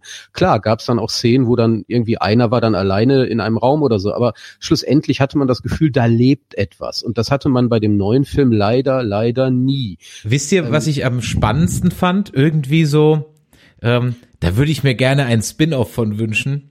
Von dem Typen, der sechs Wochen lang in der Wand eingemauert war. Ja. Das ist auch ein billiger Film. Ein Kammerspiel quasi. Ah, ein Mauerspiel. Ähm, ich musste herzhaft lachen, weil äh, als als Stilgar das erste Mal auftritt, macht er, ich weiß nicht, ob er es im Original auch macht, dachte ich, steht Bud Spencer. Er hat irgendwie diesen Bart und er macht nur und, und, und Raphael, ich glaube, wir haben im Anschluss bei Thrima dann irgendwie die Schlacht um Arakin als äh, Bud Spencer und Terence Hill Schlacht uns ausgemalt äh, mit dem mit dem Kampf um den Dune Buggy. Ja, wenn Rainer Brandt noch Synchros machen würde. Ne? Immer ein Speistee, ein Würstchen. An der Stelle kann ich übrigens mal einen kleinen Filmtipp abgeben. Äh, und zwar der gerade auf Prime oder in, bei Amazon Prime dabei ist, nämlich das Söldnerkommando. Kennt ihr das Söldnerkommando? Nein. Ein amerikanischer C-Movie. Grottenschlecht, aber auf Deutsch mit einer völlig frei erfundenen Geschichte und Synchro made by Rainer Brandt mit allen Stimmen, die ihr kennt. Sensationell. Das Söldnerkommando. Ganz groß. Ganz großer Film. 80er, irgendwas, 83, 84, irgendwie so ein Kram. Gerade auf Besser Amazon Prime muss man gucken. Ja. Besser wird's jetzt nicht mehr. ja. Nein, aber das, das Schöne ist ja, ähm, und das ist ja auch eine sehr dankbare Sequenz für jeden Regisseur auf dieser Welt, weil der, der, die Schlacht um Araken wird ja im Buch gar nicht dargestellt. Ähm, es ver- passiert ja zwischen zwei Kapiteln und dann ist ja schon vorbei. Und deswegen kann man da aus dem Vollen schöpfen. Und da finde ich, hat Villeneuve das eigentlich relativ gut gemacht. Also ähm, Lynch war auch sehr bombastisch, insbesondere Raban, der die Leute da von der von der Wand runtergeschmissen hatte. So, das das war auch schön optisch.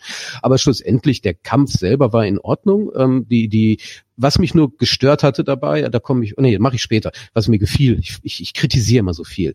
Also ich fand die Kämpfe an sich waren gut. Duncan hat sehr gut gekämpft. Ähm, man hat ihm den Schwertmeister von Ginas abgenommen auf jeden Fall, wobei ich nicht verstanden habe, warum er alleine durch die Gänge gewandert ist. Klar, aus dem Buch weiß ich es, der war betrunken und musste erstmal aufwachen.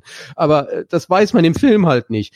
Ähm, weiß nicht, haben das vielleicht gefilmt und nur nicht haben rausgeschnitten, so wie das Balisett, was gefilmt wurde und rausgeschnitten wurde? Ich weiß es nicht. Ähm, aber ansonsten waren die Kämpfe sehr schön. Man hat auch genau gemerkt, dass die Sadoka halt wirklich gute Kämpfer waren, die, wenn sie halt da waren, direkt alles weggesäbelt haben. Und jetzt der Kritikpunkt. Wieso zur Hölle tragen die Sadoka ihre normalen Uniformen? Das habe ich nicht begriffen. Es, es geht ja genau darum, dass sie sich tarnen als Harkonnen, damit niemand wissen darf, dass der Imperator da mit dabei ist. Ich habe es nicht verstanden. Das ist doch so eine einfache Kiste zu sagen, und wir verkleiden uns als Harkonnen. Hä? Und fertig. Damit wäre das erledigt gewesen. Warum musste Villeneuve unbedingt denen noch besondere Uniform mit, mit den, weiß ich nicht, den Bungee-Jump-Effekt da geben? Also, Das habe ich nicht verstanden. Kann das Damit einer von euch jetzt schön erkennt. reden? Kann das einer Letzte schön noch reden? erkennt. Nee. Dafür hat er einfach nur dafür gesorgt, dass sie, dass dann ja keins überhaupt nichts sagen darf. Okay, man kann auch sagen, wer will danach noch berichten. Aber es nimmt so halt dieses Intrigante. Es, ist, es war jetzt ein offener Angriff des Imperators mit dabei, der hat offen äh, Farbe, also Farbe bekannt. Ich fand das auch schon. Wir, das hatten Sascha und ich auch, also wir haben ja beide den Film am Mittwoch geguckt und ja, wir fanden es beide auch ziemlich scheiße. Ich kann es mir auch nicht schönreden. Es ist meh. Wir haben vorhin gesagt, dass der Lynch-Film andere Schwerpunkte setzt oder auch der Villeneuve-Film halt andere Schwerpunkte setzt. Und der Lynch-Film legt halt schon den Schwerpunkt auf den Imperator so ein bisschen. Ja, denn auch im Buch kommt der Imperator nicht bis zum Ende in Person vor, sondern er wird nur erwähnt. Da ist jetzt der Villeneuve-Film schon näher dran. Aber ich bin völlig bei euch. Diese Intrige ist keine, weil es ist für alle Seiten völlig offensichtlich, wie der Hase läuft. Ja, da wird nicht mehr mehr der Anschein. Also der, ich, ich, ich will auch gerade, ich muss schon gerade gucken, dass ich nicht das Buch durcheinander bringe jetzt mit dem Villeneuve-Film. Aber auch in diesem Film sagt doch der Wladimir Hakonnen, er schmeißt sie in die Wüste, dann kann er immer sagen, er hat sie nicht umgebracht. Ne? Das war auch im, ja, okay, gut. Ja, vor allen Dingen, weil, glaube ich, in dem im Buch kommt ja auch raus, dass halt diese Handelsgilde äh, und die Navigatorengilde, die wissen ja auch, die führen ja auch Buch, wen sie transportieren. Und dass sie natürlich jetzt eine, zwei Legionen Sarduka nach Arrakis transportiert haben, äh, das ist ja nur auch irgendwo vermerkt. Ne? Und dann ist ja diese ganze gut Bestechungsgeld, Raphael, natürlich, ne, wird geschmiert ohne Ende.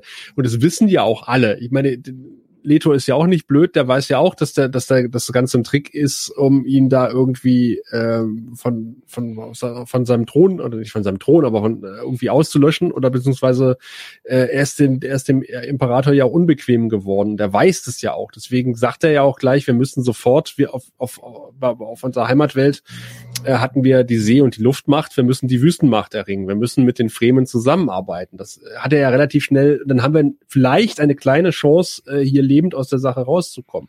Und dass der Imperator mit den Hakon zusammenarbeitet, ist ja auch allen klar. Aber dass er so offensichtlich macht, das finde ich, äh, das ist so ein bisschen äh, in your face und äh, das macht der Film sonst eigentlich nicht. Er lässt die Leute halt sonst ein bisschen mitdenken und ihr macht das halt sehr offensichtlich so, denken so, warum? Ich verstehe es nicht. Mhm. Ganz ehrlich nicht. Ja, und auch, auch bei den Sadukan, äh, da, da hatte ich dann auch bei dem, so langsam der Film ist, ist er an der Stelle total hektisch bis zu diesem Angriff, weil man hat ja wirklich das Gefühl, die landen auf Arrakis und ein Tag später ist direkt der Angriff. In der Zeit muss ja Peiter mal eben noch nach Salusa Sekunde, Sekundes reisen, um dann mit denen zu verhandeln, aber er ist verhandelt, aber dann sagt er, ja, aber der Imperator hat ja eh schon gesagt, wir machen das, also machen wir das. Also es ist alles skurril. Wie schaffen die das so schnell alle hin und her zu transportieren?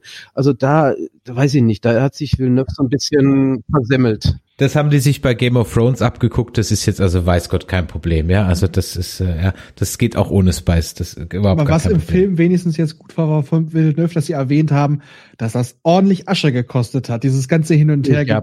transportiere, ja. dass jetzt die Hakon mal richtig viel Geld ausgegeben haben und es jetzt erstmal heißt, Arrakis ausquetschen, um das wieder halbwegs reinzukriegen. Ja. Hm? Genau, das war beim Lynch-Film ja überhaupt gar kein Thema. Ich glaube, bei der Sci-Fi-Serie wurde das, glaube ich, angesprochen. Im Buch ist das natürlich auch ganz groß. Da gibt's sogar ein ganzes Kapitel, wo, wo der Wladimir, dann, ja, ja. genau, wo Wladimir ähm, dem, ähm, wie heißt der Neffe, Fate sogar vorrechnet. ja. Oder Raban rechnet er, glaube ich, vor, was das Ganze gekostet hat. Oder, oder Peter rechnet's vor, irgendwie eine, eine Szene gibt's, wo, wo er das dezidiert vorrechnet, äh, was der ganze Kram gekostet hat. Was mir sehr gut gefallen hat beim Angriff der Hakon ist, äh, wie man mit der Schildtechnologie umgegangen ist. Äh, weil die langsame Klinge durchdringt den Schild, das haben wir ja schon am Anfang äh, erfahren. Und im Grunde kann man die Schilder auch komplett auslassen, weil man hat haufenweise Schildknacker.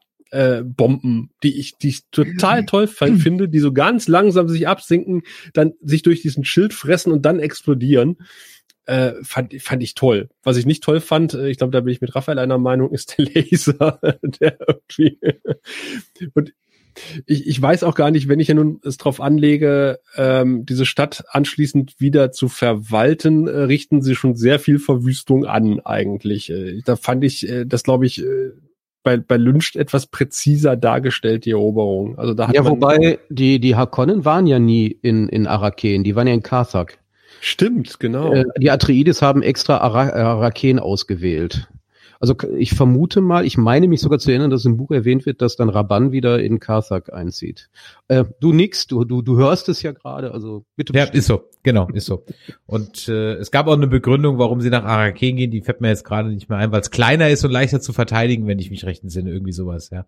Ähm, hat jetzt hat jetzt halt auch nichts gebracht. Oh, ja. Schildwall. Ja, der Schildwall. plötzlich der plötzlich oh, eine Mauer oh, ist. Dieses kleine Ding da. Der, der, ja, äh, so danke. Äh, okay. So ging's so ging's mir ehrlich so ging's mir ehrlich gesagt auch. Das ist der Schildwall und ich so Das wird der Höhepunkt des zweiten Films. Und vor allem das Ding ist, warum, warum ist das gemauert? Es ist ein Gebirge. Es ist ein gottverdammtes Gebirge, was mit Atombomben weggesprengt wird zum Schluss. Und da ist es eine Mauer. Ein Mäuerchen.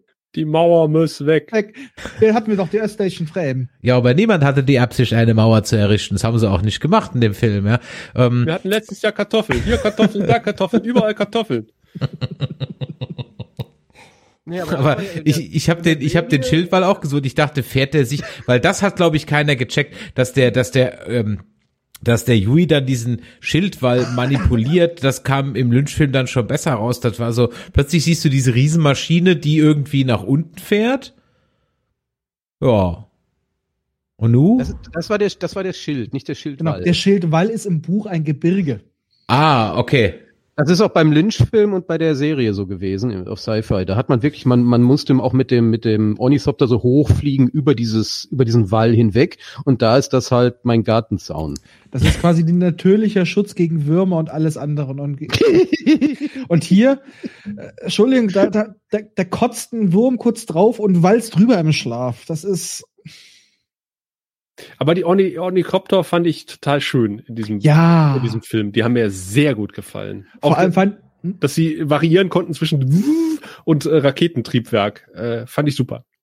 fand ich bisher die beste Umsetzung, weil die Beschreibung in den Büchern war immer so ein bisschen zwiespältig. Einerseits hatten sie Schwingen, andererseits hatten sie Turbinen oder Rotoren. Und das war mal eine, die wirklich fast die Beschreibung perfekt abgedeckt hat. Und ich, ich hab, ich fand, die hatten auch dieses elegante Gleiten, etwas, was man, sie wirkten vor allem haptisch, obwohl sie natürlich Ja, digital waren. Exakt. aber auch von außen, auch die CGI, das hatte sowas schön, die sahen auch aus, als ob sie in der Wüste gestanden hätten, als ob da überall Dreck dazwischen ist und vor allem die Cockpits waren schön haptisch, die waren schlicht und einfach. Nicht überall CGI und bling bling, sondern Und Hologramm-Dinger und keine Ahnung Genau. was, ja. das ist, ja. das ist etwas, dem ich zutraue, dass es in der Wüste funktioniert. Das muss es einfach sein und funktionieren und nicht hier fancy. Und ich fand auch mal sehr interessant die Interpretation. Ich weiß noch nicht, was ich direkt davon halten soll, aber interessant des Carry-Alls. Dass es dann auch über diese Ballons funktioniert. Das dachte ich so, ah, wenn da eine Böe kommt, aber es war mal interessant, weil sonst ist das einfach nur ein gigantisches Flugzeug, wo ich sage, wie kriegt das diese scheiß große Fabrik hoch? Ich fand vor allen Dingen sehr schön, dass äh, der fehlende Carry-All nicht fehlt in dem Fall, äh, wo, wo, wo sie halt den, den, den Probeflug mal machen zur, zur Spice-Erntefabrik, sondern dass der einfach nicht funktioniert, weil, weil ein Greifarm äh, nicht da war oder halt äh, außer Funktion war. Das fand ich mal einen schönen Twist. Es ist nicht so, uh, der, wurde bestochen, der ist nicht gekommen oder die, die Piloten wurden abgemeuchelt, sondern nee, der funktioniert einfach nicht. Ja, Und dass dann subtiler. Lee auch sagt, äh, naja, pff, das war halt kaputt, äh, ist halt kaputt gegangen. Passiert Ja, damit, ja. Und damit können wir natürlich auch auf die Schmuggler-Substory verzichten, weil die sind ja die, die diesen entflohenen, gestohlenen Carry-All wiederfinden mit der Besatzung. Äh, Da, da hat man natürlich diese schöne Szene, wo dann Leto sich bei Keins dann beschwert. Ey, hast du gesehen? Ist sie kaputt? Harkon, habe ich hier gelassen, kaputte Dinger. Und Keins so, ey, weißt du, gekauft wie gesehen. Kannst nichts machen. Ist kaputt, ist kaputt. Muss Ist Wüste. Ist Ist Wüste. Ey, weißt du, guck, Sand, wie in DVD. Ist Sand. Äh. Gekauft Apropos, apropos, apropos keins, Gender Swap, no big deal. Und die Geschichte mit ähm, Chani, nicht so wichtig, oder? Also ich habe echt kein Problem mit der Umbesetzung. Die macht ihren Job gut. Keins ist eine nette Figur, auch irgendwo wichtig, aber ab einem gewissen Punkt kannst du die Rolle auch knicken. Ich finde, sie hat's gut ausgefüllt. Man hat ihr ein bisschen mehr Bedeutung verliehen, äh, indem sie zu, ja, sie ist nicht nur rausgegangen, ist auf einer Spice-Explosion gestorben, hat geschrien, ich bin ein Kind der Wüste, sondern sie durfte vorher noch mal ein bisschen schnetzeln. Ich sag mal, Duncan hat auch ein bisschen länger überlebt als im Buch, damit er auch mal wenigstens was tun kann für sein Geld und einen schönen Abgang kriegt. Aber das war für mich kein Ding. Und Shani war, sie war ein paar Mal da, war nichts sagen und sie hat im Endeffekt nur in die Kamera geguckt. Sei froh, dass er Halt nicht MJ. gesungen hat. Ist halt MJ, ne? Die, Ja. Die hat halt genau wie bei Spider-Man so dieses MJ. Einfach böse, Ja. gelangweilt in die Kamera immer starren. Bitchface. Also, Langweilig. also ich hoffe, da kommt noch ein bisschen mehr, weil äh, so, ja, wie schon gesagt, ich hatte MJ im Kopf, so dieses äh, Ja, ansonsten Keins, ähm, klar, Keins ist natürlich in der Geschichte Dune an sich ein unglaublich wichtiger Charakter, genau wie sein Vater, den man ja nur aus Erzählungen kennt, der dann aber in einer Vision wenigstens mal auftaucht. Genau, nämlich ich bin eine Kreatur der Wüste. Ähm, weil er ist ja derjenige, der zu, also Pardot keins, aber dann halt Liet keins genauso, aus Dun diesen, diese grüne Oase machen will, einen bewohnbaren Planeten, wo Menschen auch mal ohne Stillsuit laufen können, der halt bei den Fremen dieses religiöse Eifern installiert hat, ähm, hier mal eine Pflanze, da mal eine Pflanze. Das sind alles das taucht überhaupt nicht in dem Film auf und dabei ist das das zentrale Kernelement von Frank Herbert gewesen, Ja. der ja in der Sterbeszene ja faktisch zu uns, dem Leser, direkt gesprochen hat und sagt, hier, pass mal auf, das muss man machen, um aus einem Planeten das und das zu machen und ähm, da, da, da kommt ja auch diese ganze ökologische Kiste von Frank Herbert rein, der ja auch damals schon vor 40 Jahren gesagt hat, ey, also dieses mit den CO2, das sollten wir mal ganz schnell sein lassen mit diesen fossilen Sachen. Also da war der total tief drin und dieses Kernelement von Dune, jetzt wirklich nur angedeutet, ein Hauch. Das ja, aber da einem das ja gestört. wirklich im zweiten Teil sowieso noch mal intensiver erzählt wird, wenn die die Zisternen besuchen, die von dem großen Plan erzählen, von der Vergangenheit mit Liet erzählen. Ähm, äh, äh, wie die Dinner-Szene. ja, also, also ganz ehrlich, also wenn sie jetzt die Zisternen rausnehmen, dann ist aber echt. Also ich, ich kann mir vorstellen, dass das jetzt wirklich Da das mehr, Wurm. Ne? ja, dass das wirklich in den zweiten Teil schneiden die geschoben wurde. Chris Knife einfach so die Kehle durch. Weil so ein paar, so ein paar Sachen, die sie jetzt ja eh schon, weil es, es wird im, es wird im späteren Verlauf der Geschichte noch mehrfach gesagt, dass sie das jetzt vielleicht wirklich darauf verschoben haben, weil ansonsten hättest du noch mehr Felder gehabt auf dem, die du bearbeiten musst in dieser Vorgeschichte jetzt quasi. Ähm, dann wärst du auch wieder, ent- entweder hättest du einen viel längeren Film, oder du hättest alles wieder nur so ganz kurz angesprochen und abgehackt. Also da kann ich mir vorstellen, dass das wirklich für den zweiten Film gelegt wurde, weil es da, da ist es ja ein ganz essentieller Teil nochmal. Gut, Oder wir können, glaube ich, an der Stelle festhalten, ähm, tut Tom Bombadil jetzt was zur Story, ja oder nein, ja. Ähm, äh, äh, und und Ja. so ähnlich ist es hier halt im Grunde genommen auch, ja. Äh, Ja. Die, Ja, ist es nicht jetzt wichtig, ist es ja jetzt nicht, Story. ja, Es ist dass die die, Story, dass weil die, das ist ja die, wo sich Paul auch draufsetzt, weil sie, in, sie, sie projizieren ja dann auch das in ihn hinein als ihren Messias, der sie in diese grüne Zukunft bringen wird. Also es, es ist schon essentiell irgendwie. ich glaube Ja, auch nicht, aber dass sie das weglassen. es ist aber- nicht Tom Bombadil. aber es also ist Tom halt nicht- Bombadil sind andere Sachen gewesen. Aber es ist Ja, jetzt halt nicht es ist jetzt halt nicht essentiell wichtig dafür für den Fortschritt der Geschichte, dass diese Sachen jetzt vorher auch noch mal von Liet selbst erzählt werden. Also im Endeffekt reicht es, wenn es erwähnt wird, aber die Person selber muss es jetzt nicht selber noch mal machen. Ist ja nicht passiert, ist ja nicht passiert. Was hat denn alles gefehlt? Um das, es wurde ja, Paul hat ja in der Wüste immer mal wieder irgendwo Pflanzen gesehen oder Jessica, Ja. da war eine Pflanze hier, da war eine Pflanze da. Wir hatten in Araken von Lady Margot Fenring diese, Ja. diesen Raum, wo ja auch nochmal demonstriert wurde, wie man Wasser äh, generieren kann. Also es gibt verschiedene Dinge, kleine Aspekte, die komplett nicht da waren Aber einfach. es ist wird ja nicht aber nur so, dass, dass das gefehlt hat, dass Ja. er, dass das er, das Lied keins, also er äh, erzählt, was er davor hat, sondern ähm, auch alles diese Es wird aber auch die fehlen erklären- komplett. Es wird aber Bis auch erklärt, dass, dass die, ähm, dass die Fremen auch den Planeten, es wird schon mehr dabei angedeutet, dass die den begrünen wollen, weil es auch mehrfach erwähnt wird, dass sie hier diese ganzen Sträucher und so weiter eingebracht haben, die äh, dementsprechend Wurzeln, um, dann- um die Dünen zu befestigen und so weiter. Das wird schon erzählt, dass die Fremen das machen. Das, der Grund wird noch nicht genannt, aber ähm, wie gesagt, es wird in dem späteren Verlauf so oft wiederholt, mich allein schon, also ich schätze mal, dass es wär, ich würde es tatsächlich so machen, weil wenn die Fremen uns dann ja im zweiten Teil, so wie sie die Geschichte aufgeteilt haben, näher vorgestellt werden, dann kannst du das in einem Abwasch mitmachen. Weil Während der Orgie. Ja, mindestens. ja, aber es ist Ja, doch so, der zweite, der zweite Teil wird wahrscheinlich sehr, sehr viel um die Kultur der Fremen gehen. Ja. Weil das ist Ja, muss ganz ja, essentielle, eben. Und dann kannst du das alles in einem Abwasch miterzählen. Also, um, um nochmal was Positives zum Film zu sagen. ich finde, weil, weil du die Kreismesser erwähnt hast, äh, das ist wieder so ein, so ein Paradebeispiel, wo der Film einfach ähm, uns unsere eigenen Gedanken machen lässt. Also wir wissen natürlich, äh, ein Kreismesser, wenn das gezogen wird, muss es Blut kosten, bevor es wieder in die Scheide zurückgeht. Äh, Das sehen wir tatsächlich mehrfach, aber es wird nirgendwo gesagt. Und das finde ich sehr schön. Das ist, äh, dass Genau. man da drin sitzt im Kino und sich seine eigenen Gedanken machen kann und äh, wenn man es weiß, freut man sich, äh, dass es äh, dass, äh, das berücksichtigt wurde. Wenn man es nicht weiß, wird man sich vielleicht fragen, warum das so ist, aber äh, Man man, verliert nichts. man verliert auch nichts, ne? Ja, ich fand das total schön. Also diese Kleinigkeit, wie sie danach alle sitzen, nachdem sie die Messer gezogen haben und sich das einmal kurz über den Arm ziehen. Fand ich. Genau, und Jessica guckt halt und man hätte wahrscheinlich im alten Film sagen, oh, sie haben das Kreismesser, äh, müssen, das muss wohl Blut kosten, bevor es zurück in die Scheide geht. Und äh, das hat man sich halt hier geklemmt. Das fand ich sehr schön. Ja, man lässt auch selber die, man hält den Zuschauer für intelligent genug, dass er sich sauber Gedanken machen kann. Und es ist jetzt aber links nicht so essentiell wichtig für die Geschichte, dass dir total was verloren geht, wenn du es jetzt nicht siehst. Aber wenn du dir Gedanken machst, dann äh, hast du einen kleinen Boni. Und das finde ich gut. Lass uns mal, bevor wir so ein bisschen auf die Zielgerade einbiegen, noch mal ganz kurz über den Cast reden. Das ist ja durchaus, wenn man sich die Namen der Schauspieler anschaut und ich glaube, wenn man das so in 20, 30 oder vielleicht 40 Jahren sich den Film nochmal anschaut, wenn ich dann im, im Altersheim meinem Betreuer sage, könntest du mal Dune reinschmeißen? Ja, ähm, da waren so die alten, alten Miniserie Schauspieler meiner Jugend drin. Ähm, dann ist das ja schon im Grunde genommen so ein Cast wie früher so ein Kriegsfilm in den 60ern. Da hat ja auch alles aufgefahren, was so Rang und Namen hatte zu der Zeit. Ne, da war dann so Richard Harris drin und Sean Connery und keine Ahnung was. Und heute ist halt das drin, was heutzutage halt im Grunde genommen Rang und Namen hat.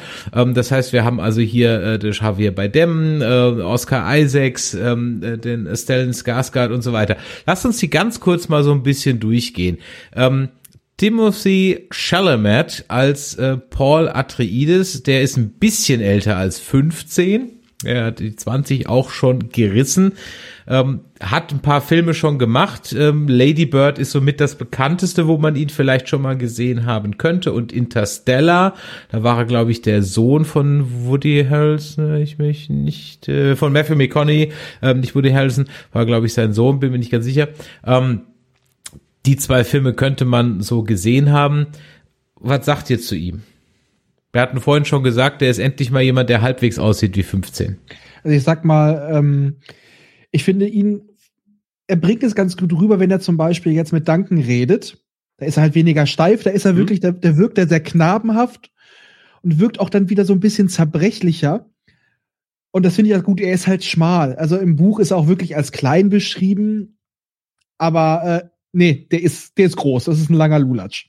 Aber er wirkt sehr schmal, sehr zerbrechlich und dann finde ich diesen Schritt, nachdem sie halt geflüchtet sind und er dann so die Kontrolle übernimmt. Erst, okay, ich fand ihn total überzogen, dieses Spiel, als er dann merkt, ah, der Krieg wird kommen, das fand ich so ein bisschen over the top, aber danach ist er dann plötzlich total im Herrschermodus und sehr gefasst und er wirkt auch einfach größer, er wirkt stabiler. Also er holt da viel mit dem Spiel raus. Als ich ihn erst gesehen habe, dachte ich so, nee. Aber von seinem Spiel fand ich schon, gibt er einen sehr guten Paul ab, weil er da sehr wandelbar ist und so vom Alter und Aussehen so noch auf der Grenze, dass ich ihn auch noch einem jüngeren Charakter abnehme. Und äh, sollte er verfilmt werden in ein, zwei Jahren, er auch definitiv anders wirken wird und das allein schon durch sein Spiel. Also da kann er schon sehr viel mitmachen. Ist ja nicht verkehrt, dass der zweite Film etwas später gefilmt wird. Mhm. Dann altert er ja auch wie im Buch. Das Richtig. Buch hat ja auch diesen Zeitsprung. Ähm, also mich hatte er eigentlich gewonnen in der Boxszene mit der Hand in der Box, wo er dann so erst leidet und dann irgendwann die Kontrolle gewinnt, wo, wo Ja. man merkt, so jetzt hat das, ähm, jetzt hat er, weil äh, klar, wir haben nicht seine inneren Gedanken mit der Litanei gegen die Angst, sondern das macht dann seine Mutter, spricht ja laut, aber er denkt sie halt, das ist ja symbolisch. Er gesehen. murmelt sie, ja. er murmelt sie irgendwie und das passt schon und da- dass man merkt, ah, jetzt, jetzt äh, diese Wandelbarkeit, die du auch schon angesprochen hast, des Schauspielers in dem Moment, die passte da eigentlich ganz gut. Also von allen Pauls, die wir bisher hatten, ist er natürlich der Beste. Also ich glaube, da gibt's keine Diskussion. Ja. Ähm, und und ich, ich sehe ihn auch gerne und ich bin auch gespannt, wie er dann den, den, den, ja, den Terroristen dann im Ja. zweiten Teil darstellen wird. Dann haben wir ähm, als Jessica haben wir Rebecca Ferguson, schwedische Schauspielerin, äh, Baujahr 83. Die haben die meisten wahrscheinlich für euch schon gesehen als Ilsa, jetzt komme ich gerade, Ilsa, Ilsa Faust aus The Mission Impossible Fallout. Man kennt sie auch noch aus Man in Black International und zuletzt noch in ähm, Dr. Sleeps Erwachen, dem zweiten Teil vom Shining. Ähm, wie fandet ihr ihre Darstellung? Schwierig, schwierig. Mhm. Machst du vielleicht, Sascha, erst? Ja, äh, also ich, ich finde, also sie hat ja, sie spielt ja eine Bene Gesserit Hexe, die ja eine spezielle Konditionierung hat und dafür finde ich sie ehrlich gesagt in weiten Teilen äh, also zu emotional. Also gerade wir haben ja die äh, die die die Szene schon oder oder äh, Conny hat die Szene ja schon angesprochen, wo Paul sich der Prüfung stellt und sie steht vor der Tür, sie fummelt da mit ihren Armen herum, äh, sie sie betet die Litanei äh, gegen die Angst runter ähm, und äh, da gibt's auch noch weiter eine andere Szene, wo ich äh, finde, dass sie einfach für eine Bene Gesserit äh, zu viele Emotionen hat. Ähm, und finde ich auch ein bisschen, ehrlich gesagt, ein bisschen albern spielt. Also diese Fummelei mit den Händen, äh, also nicht, wo sie geheime Zeichen gibt, sondern halt, wo sie dann so steht, so, ich weiß nicht, was ich machen soll. Das ist so ein bisschen wie Homer Simpson äh, der mit den Füßen hin und her tippelt und, und, und, und mit den Händen wackelt dabei. Äh, daran musste ich so ein bisschen denken. Also so, so ein bisschen Körperklauen in, in, in, in manchen. Äh, und ich dachte, da hätte sie sich eigentlich in ihrer Rolle mehr im Griff haben müssen. Äh, ich bin da wirklich sehr zwiegespalten. Ich finde sie, äh, man, man, wenn, wenn sie nichts sagt oder wenn sie, wenn sie zurückgenommen spielt, spielt sie sehr gut. Ähm, da, da ist sie auch wirklich, da, da sehe ich sie auch sehr gerne. Ähm, aber wenn sie dann irgendwie so ein bisschen ausflippt, weiß ich auch nicht, äh, was ich davon halten soll, ganz ehrlich. Ich, ich bin da nicht so zwiegespalten. Ich, ich ärgere mich in dem Moment einfach, weil, ähm, also ich, erstens, ich find's toll, ich find sie toll, ähm, als Jessica. Sie ist wirklich auch die beste Jessica bisher von allen, obwohl Saskia Reeves aus der Fernsehserie finde ich auch fantastisch, weil sie das auch dieses edle vernünftig darstellen kann auch und ähm, ernsthafte. Und das Problem mit Lady Jessica ist einfach, dass die Szenen, wo sie richtig die Bene Gesserit raushängen lassen könnte, sind halt nicht im Film. Insbesondere die Konfrontation mit Zufir, wo sie richtig herrisch auch sein könnte. Also es gibt so viele Sequenzen im Buch, so viele Szenen, wo sie wirklich einfach was darstellen könnte. Und was da sind, sind halt diese super emotionalen Szenen. Das sind die, die übrig geblieben sind. Aber, aber finde ich in Ordnung, weil sie ist nun mal ähm, der Herzog Leto ist halt ihre große Liebe. Sie hat ja unheimlich viel mhm. aufgegeben dafür. Sie hat ja ihre Schwesternschaft verraten dafür, indem sie Paul bekommen hat und nicht Alia als erste. Und ähm, da, dass sie dann an, an ihrem Sohn so hängt, dass sie da so emotional durchdreht und eben nicht so wie jetzt hier, wie, wie hieß sie damals, Francesca Annis im Lynch-Film da relativ cool rumsteht und sagt, ja, Probe, vielleicht bist du danach tot, ist halt so. Ähm, das fand ich eigentlich ganz schön. Kann so auch als Elternteil, wenn ich genau wüsste, oh, eine meiner Töchter hätte jetzt so eine Probe, ich wäre auch total im Arsch in diesem Moment. Ähm, das passt schon. Und dieser, dieser Zusammenbruch in der Wüste passt ja auch. Das, das ist ja auch im Buch so, dass sie da faktisch total zusammenbricht und Paul das übernehmen muss, diese Führerschaft. Das ist ja auch im Buch. Also, aber es fehlen halt genau die Szenen, wo sie eben nicht so weinerlich wäre. Und das ist ärgerlich. Aber sie ist eine tolle mhm. Schauspielerin. Ich habe sie unheimlich gerne gehört. Also ich fand, ich liebe diese Stimme von ihr einfach, diesen, diesen Akzent, den sie da auch hat. Ähm, jetzt abgesehen davon, dass ich sie als ähm, persönliche Frau nicht ernst nehmen kann, weil sie das Buch noch nicht mal gelesen hat und auch verschiedene Sichtweisen präsentiert hat, die überhaupt nicht mit dem Buch übereinzubringen sind. Aber als Schauspielerin, ich kann ja Person und Werk trennen fantastisch. Ja, ich kann nur sagen, ich kenne von der Frau sonst eigentlich überhaupt nichts. Und ich bin ein bisschen zwiegespalten. Also ich sag mal halt, dass sie emotionaler ist, genau wie du schon gesagt hast, Kolja. Sie ist für eine Bene Gesserit emotional, weil sie ja die Liebe über zu ihrem Mann, zu ihrem Herzog über die Bene Gesserit gestellt hat, wie du schon sagtest, und auch ihre Beziehung zu ihrem Sohn. Ich finde allerdings auch, dass sie die emotionalen Szenen so ein ganzes Stück over the top spielt. Also ein bisschen weniger wäre mehr gewesen, weil das schon manchmal sehr hart ist.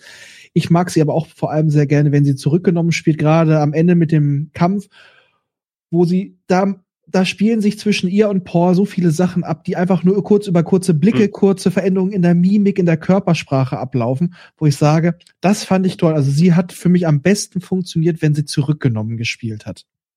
Mhm.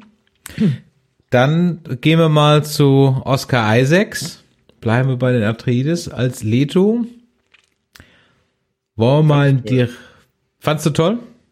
Ja. Ja. Jürgen Prossnow ist es nicht, aber ich meine, er ist in einer, also nein, das ist, äh, ich fand ihn gut. Ich fand ihn echt super. Also ich bin äh, von Oscar Isaac Fan, seit ich ihn in Ex Machina gesehen habe. Da habe ich gesehen, dass der Mann toll spielen kann Und ihn habe ich auch ähm, den Leto abgenommen, dieses herzogliche, aber auch dieses Liebende zu seinem Sohn, immer dieser Zwiespann, diese zwei Rollen. Und der Mann, also Leto wird ja auch so eher als sein Sohn mehr so Richtung, wie soll man es mal sagen, südlich beschrieben. Also eher so, so Mittelmeerraum, so dieser Typus. Und daher fand ich ihn perfekt von der Besetzung. Mhm.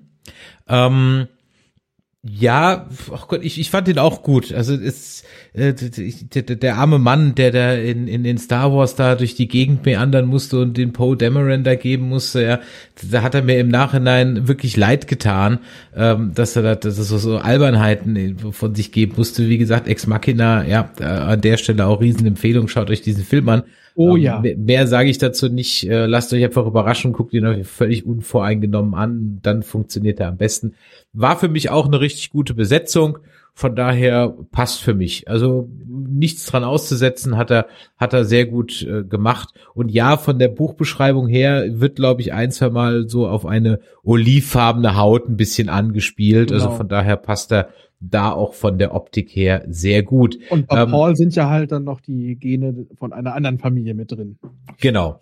Zendaya lassen wir mal außen vor, hatten wir gerade schon ein bisschen drüber gequatscht, eher so MJ-mäßig, aber ich sag mal so, das ist wie so ein Fußballer zu beurteilen, der in der 85. eingewechselt wurde, der kriegt auch keine Note mehr, also von daher ähm, an der Stelle mal außen vor. Ähm, Ja, wobei, ganz kurz mal, weil Ja. Gerade gerade Zendaya wurde ja von Villeneuve mit solchen Vorschusslorbeeren ins Rennen geschickt. Also als er den Film ja fertig hatte, war er so unendlich begeistert von ihr, was ich nicht verstehen kann. Also ich ich ich, ich hätte ich war er war ja nicht gezwungen worden, glaube ich. Ich unterstelle mal, dass niemand mit einer Waffe hinter ihm stand und ihn gezwungen hatte, das zu sagen. Also ich ich, ich begreife es nicht. Also wenn er Ganz ehrlich, wenn ich da- ist, dass sie so gut Ja. ist. ich also wenn ich nicht. kurz Ich ein bisschen, Angst. ich, ich habe eine Vermutung, völlig rein meine Spekulation. Ich glaube ehrlich gesagt, dass, keine Ahnung, vielleicht 10, 15 Prozent des zweiten Teils schon längst im Kasten sind. Ähm, denn es waren ja auch Szenen in den Visionen zu sehen, die ja definitiv später stattfinden, die auch sehr aufwendig waren. Ja, ich glaube einfach, und es macht auch produktionstechnisch Sinn, dass wenn du schon mal an einer gewissen Location bist, dass du dann auch ein paar Sachen mal mitmachst. Ich glaube, dass er vielleicht von ihr einfach schon mehr gesehen hat als wir und deswegen zu so einer Aussage kommt. Genau, wer weiß, was auch schon im Schnitt zuvor, äh, zur, ne? Zum, ja. Ich komme gerade nicht drauf. Aber es ist ja auch das Gerücht, dass der äh, zweite Teil mehr aus ihrer Sicht erzählt werden soll. Dass quasi das immer mehr zum Messias und zum Anführer, zum Unnahbaren, zum Imperator werdenden Paul, dass er aus der bodenständigen Sicht seiner F Frau gezeigt werden Mhm. soll. Würde ja schon dazu passen, dass das äh, Intro quasi nicht von Prinzessin Iolan gesprochen wird, sondern von Shani halt. Es Ja. gab übrigens in der Rohfassung des Drehbuchs so einen ähm, Herr der Ringe mäßigen Epilog. Der wurde also gar wahrscheinlich gar nicht gefilmt.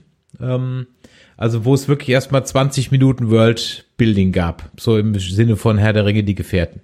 Ganz am Anfang. Ja. Das wurde aber äh, mit so einem, ähm, mit viel Zeichen und äh, gezeichneten Geschichten gemacht und, und Mosaik und so, was sich aufbaut. So ein bisschen wie das große Bild von dem, äh, von dem Wurm, vor dem Paul dann in der einen Szene mal kurz steht, vor diesem Wandbild. Ja, so, so soll das wohl gewesen sein. Wurde aber dann, weiß nicht, ob es jetzt geschnitten wurde oder am Ende gar nicht gemacht wurde. Ähm, dann haben wir äh, jemand, wo ich mir denke, warum besetzt man Gurney Halleck nicht einfach mal als hässliche Kröte, die er nun mal sein soll? Warum ist das einmal mit Patrick Stewart eher so der, British Officer und jetzt mit Josh Brolin auch jetzt nicht gerade irgendwie so ein der hässlichste von der Ecke und das was Gurney irgendwie ausmacht, ja, das geht bei diesem Charakter halt völlig unter irgendwie. Singen darf er auch nicht. Also rein optisch finde ich ihn schon mal definitiv passender als Patrick Stewart. Er ist Hollywood hässlich. Mehr werden wir nicht kriegen. ja, ja, das Mehr stimmt. werden wir nicht kriegen. Ja. Ja, in der, in der, in der Sci-Fi-Serie von P.H. Moriarty gespielt. Den fand ich da tatsächlich sogar noch besser. Der hat ja auch eine Narbe gehabt am Gesicht, hat Balisette gespielt, war auch mehr so ein, so ein, so ein, weiß ich nicht, so ein, so ein kumpelhaftiger, bisschen launischer Anführer der Armeen. Also da muss ich tatsächlich sagen, ist das die Besetzung der Sci-Fi-Serie besser aus meiner Sicht gewesen. Nichts gegen Josh Brolin. Tolle, äh, toller Ähm. Schauspieler, tolle Figur im Film, aber das war nicht Gurney. Aber äh, Gurney hat die Narbe im Gesicht. Ja, ja, er hat sie. Ja, das meine ich Auch- ja damit. Moriarty Ja, hatte, hatte, hat ja auch eine. Nee, weil Ja, Patrick, Stu sagte, Patrick Stewart äh, hat auch eine. Kein, nee, weil er vorhin jemand gesagt, er hätte keine und er hat eine ziemlich fiese, fette Narbe auf der linken Wange. Ja, aber sie ist halt nicht so, äh, er ist ja, Ja. ein bisschen erstellt, doch, doch, er hat eine. Und äh, Patrick Stewart hat sie auch. In, in der HD-Version kann man es auch sehen. ja, wenn man ganz genau hinguckt und dran zoomt. ja, also auf meinem VHS-Tape habe ich das nie gesehen, ja, aber äh, äh, man, man kann man kann sie sehen. Dann haben wir Jason Momoa als Duncan Idaho, passt wie Arsch auf Eimer, oder? Jovialer Typ. Finde ich super. Weiß ich nicht. Ähm, ob der, also ich habe mit Duncan immer das Problem, ihn mir vorzustellen. Ähm, Jason Momoa ist ein toller Duncan. Nichts dagegen. Aber ich weiß nicht, ob er wirklich Duncan ist. Also äh, er ist auf jeden Fall nicht Aquaman, er ist nicht Jason Momoa, wie er sonst war. Er spielt irgendwas anderes und das ist okay. Aber, und Sascha, das hattest du ja auch schon angedeutet, ich weiß nicht, ob er die, und, und du ja auch, äh, äh, ich weiß nicht, ob er wirklich die anderen Duncans spielen könnte, wie er es müsste, die ja alle irgendwo unterschiedlich sind. Das Und ähm, Sagte ich ja vorhin schon, wenn er dann den ersten Taten danken, dann das traue ich ihm tatsächlich nicht zu. Ja. Also er ist, er ist toll. Also ist toll, aber ich weiß nicht, ob er Duncan ist. Aber ich habe mal eine ganz andere wichtige Rolle, die möchte ich auf jeden Fall noch mal einwerfen, bevor das dann untergeht. Was Mhm. haltet ihr von den neuen Würmern? Boah, Mai, ähm, Salak, der halt sich bewegen kann, ne? Ähm, also ich fand die okay. Also ich fand auch die alten in der Lynch-Version im Rahmen ihrer Tricktechnik gut. Also Freigezackten Mäuler haben mir gefehlt, ehrlich gesagt. Erstmal, die sehen auch viel zu weich aus. Sieht so nach, sieht alles nach weichen, wubbligen Fleisch aus, nicht nach etwas, was schon seit Jahren durch die heiße Wüste kriecht. Das Maul sieht komisch aus. Ich weiß, er wollte, dass es aussieht wie ein Auge. Das Maul, das aufgerissene, aber es sieht aus wie ein Arschloch. Das Ähm, Böse ist ein Arschloch mit Zähnen. Also ich muss dran, sagen, ne? ich finde das Auftauchen der Würmer ist grandios, wie das mit dem zitternden Boden angekündigt wird. Und das wird so richtig ausgekostet. Und ich muss sagen, was, was ich erst schlimm fand, diese langen Zähne, finde ich in einer Hinsicht nicht schlimm, weil das habe ich mir dann so genommen wie mit dem Wal, der damit quasi das Grill filtert, dass das Vieh so wirklich so durch den, den Sand rauscht und damit alles filtert. Allerdings ist es dann wieder doof mit den Christmessern, die ja eigentlich Zähne von denen sind. In diesem halt Fall kannst du maximal Stückchen sein. Ja. Aber wie gesagt, also mir fehlt unglaublich dieses auch in den Büchern beschriebene dreiteilige Maul. Sind vorne einfach nur offen. Und Aber wo du das Auftauchen erwähnst, äh, finde ich total äh, schön umgesetzt in dem Film äh, die Parallele zwischen der Wassermacht und der Wüstenmacht, nämlich dass die Wüste auf Arrakis äh, quasi im Grunde genommen ähm, ja ein Meer ist. Der Sand verhält sich wie Wasser. Der, ja. Wand, der Sand äh, wirkt manchmal wie Wasser, was Sand tatsächlich auch manchmal macht. Äh, äh, als Anwohner eines ehemaligen Tagebaugebiets kann ich das bestätigen, dass es da sowas wie Rutschungen gibt. Ähm, und das wird hier unglaublich schön symbolisiert in diesem Film. Ja, absolut. Das fand ich auch wirklich, wirklich Bis auf den richtig. Klopfersand, den ich etwas albern fand. Aber gut, äh, das ist nämlich. äh, Trom Trommel Ja, war aber auch der- in den Büchern. Ja, ja, Trommelsand, gibt's ja, ja. Ja, aber auch, auch, auch der, der Fremen Dance, d- den sie halt mal machen und dann halt mal nicht machen und dann kommen Würmer und dann kommen halt mal keine Würmer. Also, hm, das Also war ein auch mal bisschen am so. Tag, mal bei der bei, bei Nacht. Genau, ja. Am hellerichten Tag, aber Ja. ist ja auch egal. Äh, egal. Äh, dann äh, gehen wir mal zu den äh, Bösen. Ähm, Stellan Skarsgård, noch der zweite Schwede im Bunde, äh, kennt ihr aus äh, tollen Serie Tschernobyl jetzt am Ende oder aus ähm, Fluch der Karibik bei den Avenger-Filmen oder bei den Torfilmen, genau zu sein, ist er dabei. Also den kennt man ja schon als Wladimir Harkonnen.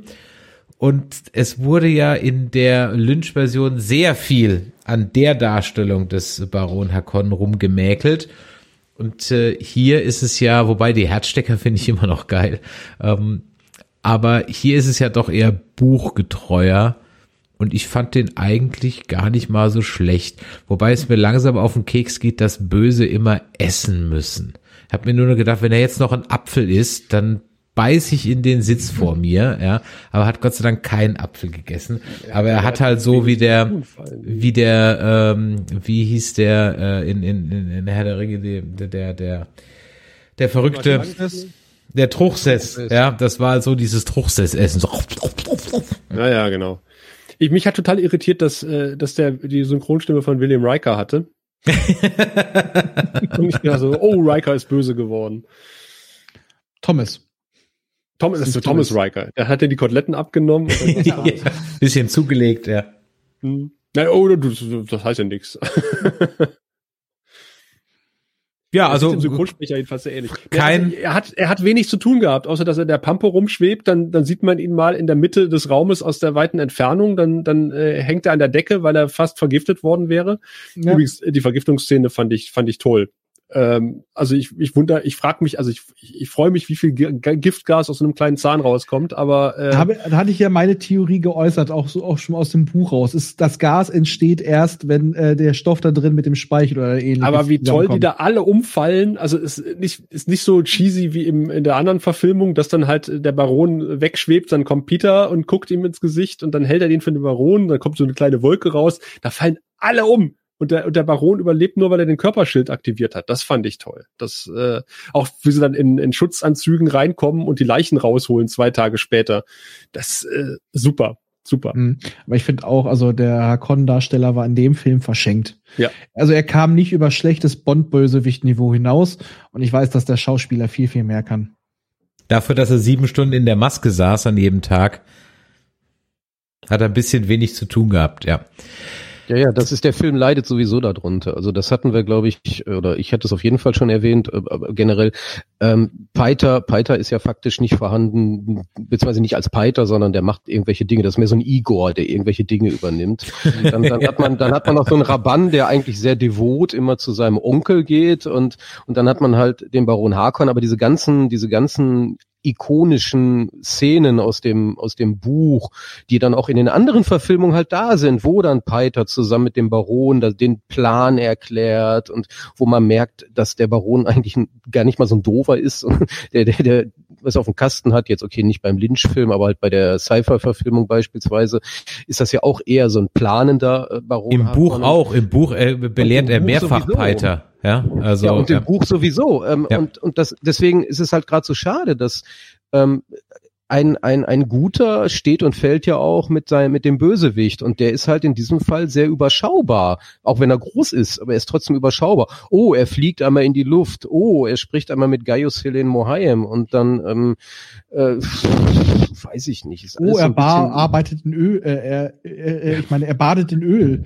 Das ist sowieso, das ist mir jetzt im Nachhinein nochmal aufgefallen, dass, ich, dass mich das total äh, genervt hat dann doch, weil als ich mir die, die, die anderen Verfilmungen halt im Vorfeld nochmal angesehen hatte jetzt, das war ja immer so, ah, ich, ich lebe doch, ha, ich lebe, ah, der kann mich nicht töten, ich lebe noch, also dieses ganze Dynamische, die da ist und der ist halt, ja gut, der ist halt halb vergiftet und muss erstmal wieder aufgepäppelt werden. Also da hätte der auch so ein bisschen den Bekloppten raushängen lassen können und die, äh, denen, die gerade reinkommen, sagen, ha, ich lebe, tschakka.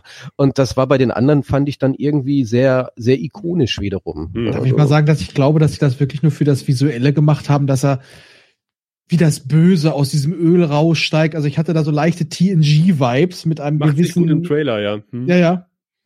Also Ja, so, ja, aber auch das Rumkauern an der Decke, das ist, das ist Ja. eigentlich nicht so würdig irgendwie gewesen. nee. Ja, ach, also das an der doch, also ehrlich gesagt, dass er ein, ein körperlicher Feigling ist, das passt für mich schon. Ja, dass aber dann er da wirkte so- halt nicht annähernd so intrigant. Also er war, Ja, den, ich finde in den Büchern auch in der anderen Verfilmung, also abgesehen von Lynch, da ist er wirklich grau- grauselig, aber auch in der Serie, er ist ein Puppenspieler. Mhm. Ja. Das kommt hier nicht annähernd so rüber. Ich bin gespannt, ich bin gespannt, ob sein, er hat ja am Ende dann auch trotzdem äh, Schiss vom Imperator, wie das umgesetzt wird. Ich bin sehr gespannt. Letzter im Bunde der bekannten Nasen ist dann äh, Javier Bardem. Ähm, kennt ihr aus Skyfall als Bösewicht, kennt ihr aus äh, Fluch der Karibik, äh, Salazars Rache aus No Country for Old Men. Ähm, und äh, jetzt am äh, letztens eben noch aus Wege des Lebens Road Not Taken. Müssen wir noch ein bisschen abwarten, oder? Das, was man gesehen hat, war aber ganz cool. Ist für mich ein guter, ist für mich ein, für mich ein guter Stilgar. Nach Uwe Ochsenknecht der beste Stillguy. ja. Ja, wobei der hatte für mich so ein bisschen Ochsenknecht-Vibes in der ersten Szene, wo er da durch die Tür gekommen ist. Und Gott, nein, bitte nicht, nicht, nein. Ah, gut, das ist doch der neue. Ja, das war schon so ein bisschen gruselig. Und, und da war ich auch ein bisschen enttäuscht sogar nach dieser Szene, die total sinnbefreit war, die ja auch eine gewisse Tiefe im Buch hatte. Also nicht nur einfach auf den Boden spucken und alle spucken und alle das ganze Kino lacht, sondern da war ja ein bisschen auch was drin. Auch, dass von da ab dann Duncan zwei Herren dient und all diese Dinge. Ähm, das, das kam für mich da nicht so wirklich raus. Und das lag auch tatsächlich stark am Spiel von Javier Bardem in dem Moment, in dem ich das irgendwo nicht so wirklich abgenommen habe. Dann später in der Wüste, da hat er sich dann gefunden, denke ich. Also da Mhm. hatte er dann, das lag vielleicht auch an der Umgebung, dass er das irgendwie so gechannelt hatte und dass das irgendwie Ja. für ihn dann besser gepasst hatte. Da habe ich ihm das komplett abgenommen, auch dieses Anführertum einfach. Ich glaube aber auch, dass jetzt in der äh, Halle da mit dem Spucken, was ja sonst, glaube ich, im Buch findet es ja draußen in so einem Zelt statt, meine ich, ne? Bei einer Besprechung. Ist ja aber auch egal. Das sollte halt auch so gezwungen lustig sein. Und da fand ich, da passte er nicht rein. Also dieses leicht, das, nee, das, das passt nicht. Der Typ ist ernst und äh, diese Anführerrolle, die er da in seinem, sein, seiner Wüste hatte, das passte besser. Und diese pseudolustige Szene mit dem Spucken, so wie sie da dargestellt wurde, ja, stimme ich dir zu. Finde ich, passt null. Hm, ja.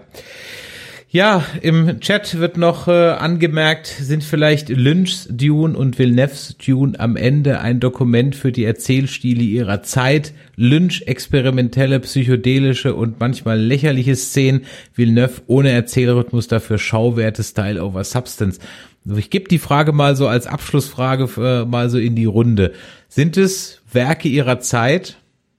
Und wird man beim Villeneuve-Film auch mal so hängen bleiben, wie ich eingangs sagte, dass ich beim Durchsappen gerne beim Lynch-Film hängen bleibe? Ist Also das was, was sagen- ihr euch nochmal einwerfen werdet in den Blu-ray-Player und sagt, ah, heute Abend gebe ich schon mal den Lynch-Film oder den, äh, den Villeneuve-Film? In einem gewissen Teil ist es, glaube ich, korrekt, die Aussage. Äh, also es ist diese, diese klassisch äh, 2020er, 2010er äh, dystopische äh, visuelle Darstellung mit dem vermatschten Farben, die wir auch schon von den Marvel-Filmen kennen. Es gibt keinen vernünftigen Schwarzton. Es ist alles grau. Selbst, selbst Arrakis ist irgendwie äh, nicht strahlend hell, wenn man rauskommt, sondern es ist alles irgendwie auch so grau diesig. Auch der Sandsturm, gut, Sandsturm sieht man eh nicht viel. Ähm, ich glaube, na natürlich ist der Film ein, Kind seiner Zeit. Äh, da müssen wir, glaube ich, nicht drüber reden. Und äh, auch äh, der der ähm, der Lynch-Film ist ein Kind seiner Zeit. Und auch die TV-Serie ist ein Kind ihrer Zeit.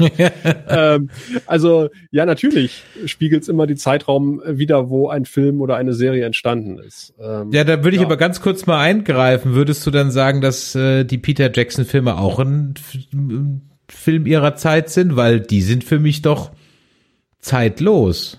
Ja, die, die CGI ist auch schon ziemlich schlecht gealtert, teilweise bei Herr der Ringe, muss man auch ganz Ja, gut, jetzt mal, mal abgesehen, aber sie sind lange weit weg vom, vom Cyber. Und ganz ehrlich, wenn du, ich, ich kann übrigens an der Stelle jedem nur mal empfehlen, schaltet bei euren Fernsehen sämtliche Enhancer aus, ja. Also sämtliche Bildverbesserungsmethoden, schaltet die bei euren normalen, normal, neuen Smart TVs alle ab. Ähm, die holen nämlich aus äh, zu viel raus und dann wirkt nämlich, das habe ich nämlich festgestellt bei Gerade bei Herr der Ringe, wenn du das nämlich abschaltest, dann wirkt der Gollum nämlich durchaus wieder wie aus einem Guss. Wenn du äh, diese ganzen Enhancer äh, anschmeißt, dann sticht er wirklich als CGI-Charakter raus, weil der dann nochmal so extra crisp gezeichnet wird. Und kann ich an der Stelle nur empfehlen, schalte diese ganzen Verbesserungen, ich mache gerade große Anführungszeichen für alle, die später als Podcast hören, schalte die ab, das ist großer Kappes. Ich habe äh, genau über auch Herr der Ringe äh, mit Pike gesprochen, als wir aus dem Kino kamen und äh, wir sagten, was, was der große Unterschied ist zwischen Dune und Herr der Ringe, ist, äh, dass man bei der Herr der Ringe tatsächlich relativ schnell ein Ziel hat. Ja, also man weiß, aha, hier ist der Ring, der muss in den Vulkan. So, viel Spaß, drei Bücher, sind unterwegs. Äh, wir wissen nicht, welches Ziel Paul hat. Also wir wissen natürlich, er, er wird irgendwann mal irgendwie diesen Dschihad starten, aber er will es ja eigentlich auch gar nicht.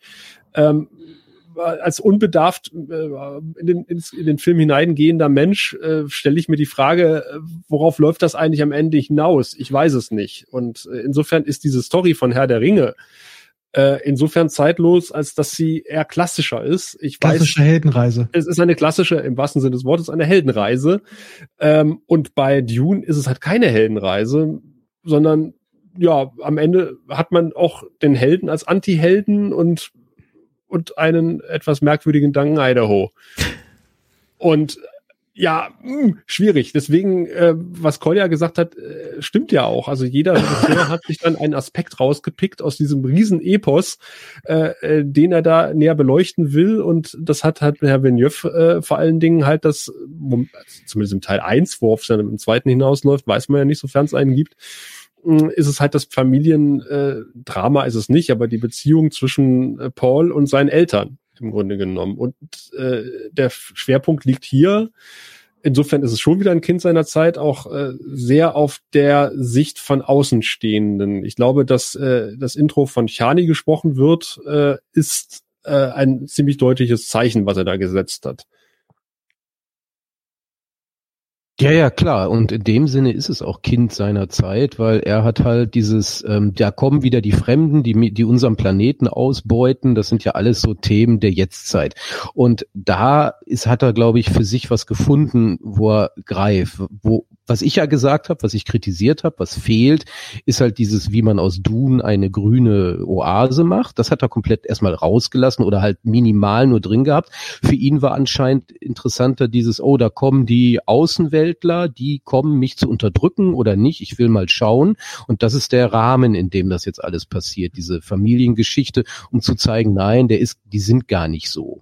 Ne, also, und da, das ist halt die gesamte Story. Also ich musste so ein bisschen innerlich schmunzeln, als du sagtest, hier ist der Ring, bringen in den, in den Vulkan. Das müsste man jetzt mal, hier ist der goldene Pfad, finde ihn. Ne? Das ist, das ist Genau. ja dann so der Auftrag gewesen. Ähm, also auf der einen ja, ja, es ist auf der einen Seite ja, er ja, auf der einen Seite ist es ein Kind seiner Zeit, auf der anderen Seite nicht, genauso wenig wie der Lynch-Film, weil das war halt nicht der typische Film in diesem Jahr. Ne, Also genauso wenig wie das jetzt ein typischer Film für die heutige Zeit ist. Er benutzt halt Bildsprache, wie die Marvel-Filme, diese ganzen Bildfilter, die Farbfilter, aber schlussendlich die Art des Erzählens, genau wie 2049 hier Blade Runner, ähm, ist, ist auch aus der Zeit gefallen irgendwo, zeitlos ein bisschen. Das passt nicht da rein. Und genauso war der Lynch-Film. Also kein anderer Film in diesem Jahr war wie der Lynch-Film. Der andere große Science-Fiction-Film, der zu der Zeit angekündigt wurde, war Buckaroo Banzai.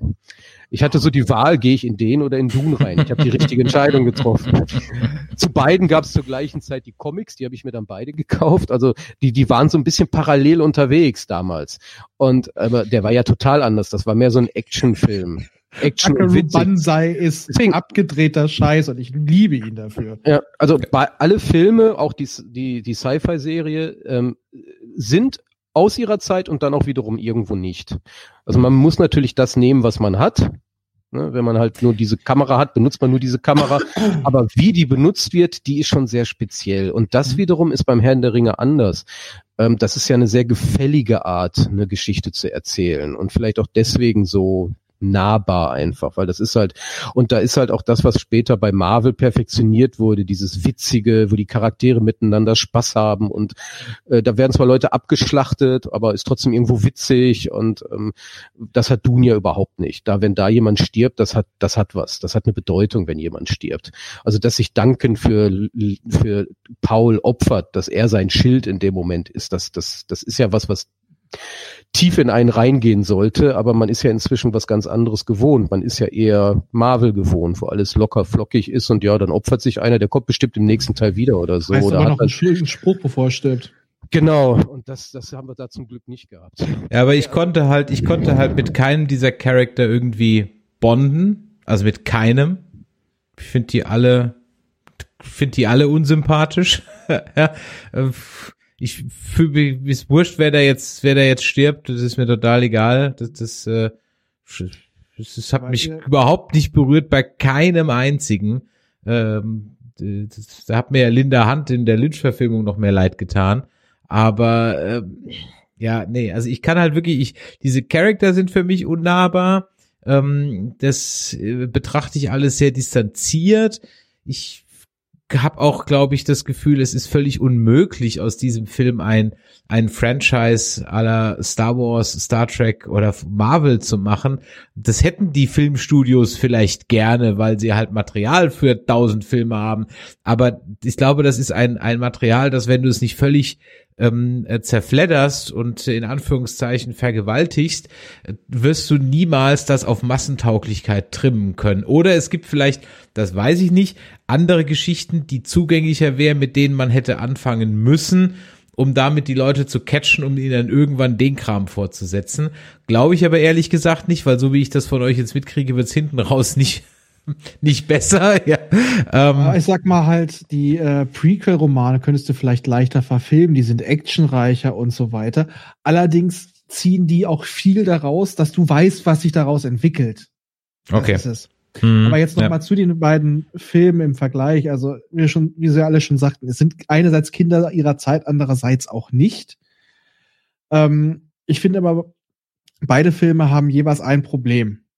Der Lynch-Film ist das Problem, da gibt's einmal die Vision, die Vision, die Lynch hatte, obwohl er wenig Zeit hatte, und das, was das Studio ihm reingeredet hat. Dadurch wird dieser Film nicht homogen. Und der von Villeneuve hat das Problem, dass er im Endeffekt nur ein Teil ist von einem großen Film. Und jetzt für sich alleine stehen muss. Also ich sag mal, das finale Urteil kann ich für mich wirklich nur geben, wenn der zweite Film irgendwann draußen ist und ich gucke mir die hintereinander weg an. Weil so, du merkst, es ist ein Teil man weiß doch, oh, da kommt was Großes, aber es ist im Endeffekt, es ist, der Film gibt einem keine Befriedigung. Die zögert sich jetzt noch auf die nächsten Jahre raus. Und auch jetzt zum Vergleich mit Herr der Ringe, ich kann halt auch nur bestätigen, ja, Herr der Ringe ist eine klassische Erzählform, äh, klassisches Motiv. Und dadurch konnte man sich's bequem machen, sich da ein bisschen dran entlang zu hangeln. Es ist im Endeffekt, ich meine, Tolkien hat sich ja auch bewusst an den alten nordischen Sagen lang gearbeitet und das merkt man auch. Natürlich sind so viele bekannte Sachen drin. Man kann mal zwischendurch ein bisschen weggucken, verpasst nichts. Du hast ein bisschen Spaß. Ähm, es war im Endeffekt eine etwas zugänglichere Erzählform als dieses komplett neu strukturierte, komplexe Konstrukt, was Dune anbietet, mit Religion, mit, mit Politik, was alles ineinander verzahnt, was die Sache auch viel, viel schwieriger macht zu erzählen. Deswegen wäre ich mal noch ein großer Verfechter, ähm, wenn wir einmal schon vorhin ähm, Game of Thrones angesprochen haben. Also ich hätte vermutlich äh, das, den Stoff auch nicht ins Kino gebracht, sondern äh, ähnlich wie Game of Thrones in ja, mehreren ja. Staffeln als äh, langes TV-Epo ja. mit dem Budget von Game of Thrones oder mit dem äh, vielleicht noch ein bisschen mehr. Ja, also ich glaube, das das hätte sich angeboten bei dem Stoff, äh, weil man kann es nicht in einem Film erzählen mhm. und ob man die Leute tatsächlich in einen zweiten äh, kriegen kann, das steht noch in den Sternen. Und bei den ganzen Intrigen hättest du Leute damit gecasht. Ja, das ist richtig, wenn du da so ein House of Cards draus machst. Ja. Weil wir sowas im Fernsehen mittlerweile gewohnt sind. Und ja. ich glaube, im Kino sind wir sowas nicht mehr gewohnt. Das ist richtig. das große Problem. Richtig, im Kino bist du, gehst du momentan rein, du willst abschalten. Obwohl, ich mag es auch wieder, dass er es auch bewusst wieder anders gemacht hat. Aber worauf ich ja dann noch gespannt bin, ist die Bene Gesserit Serie. Mal gucken, was sie daraus machen. Ja. Bitte was, eine Bene Gesserit Serie? Ja, und die wird jetzt angekündigt. Ne? Ja, und wenn die vielleicht noch vor dem zweiten Film schafft und die ist erfolgreich, dann kann die vielleicht auch noch den zweiten Film wieder pushen. Weil äh, die Bene Gesserit bieten sich an mit ihren, die stecken hinter fast allen politischen Intrigen. Mhm. Mit ihrem Zuchtprogramm, die beeinflussen die ganzen Häuser so extrem. Also das bietet sich wirklich für einen Serienstoff an. Und ich denke mir halt, wenn das einigermaßen zündet, dann ähm, kann auch ein zweiter Film noch kommen. Dann werden vielleicht auch Leute wieder sich noch mal den ersten Film kaufen. Aber die Serie, also da sehe ich positiv entgegen. Ja, würde ich sagen, hören wir doch auf dieser positiven Note nach fast zwei oder über zwei Stunden Dune Talk äh, auf. Ich glaube, dass wir können festhalten, das ist jetzt weiß Gott kein Schrott, der da im Kino ist, ganz im Gegenteil. Das ist schon großes Kino, definitiv im wahrsten Sinn des Wortes großes Kino. Guckt ähm, euch ich, Kino an, solange er noch läuft. Schaut ihn euch auf jeden Fall im Kino an und ich sag mal, wenn ihr danach mit You nichts anfangen könnt, dann liegt es nicht an euch, dann ist es einfach nicht euer Stoff. Hm. Aber ja. nehmt euch die Zeit, also gebt ja. dem Film eine Chance und nehmt ja. euch die Zeit, achtet drauf, das ist kein Popcorn-Film, das ist, seid euch bewusst, da muss man aufpassen. Man muss sich dem wirklich ähm, auch mal hingeben, den Film, für zweieinhalb Stunden. Ganz genau. Also Handys ausmachen und wie gesagt, schaut ihn euch nicht irgendwie, saugt ihn euch nirgendwo oder sonst irgendwas. Das bringt nichts, das auf dem Handy zu glotzen. Das, dann könnt ihr es auch, auch wirklich lassen. Aber man muss auch so ehrlich sein, wenn euch der nicht catcht, dann werden es die anderen Verfilmungen auch nicht können. Und äh, dann kann ich euch höchstens nur noch empfehlen, versucht's halt doch mal mit dem Buch.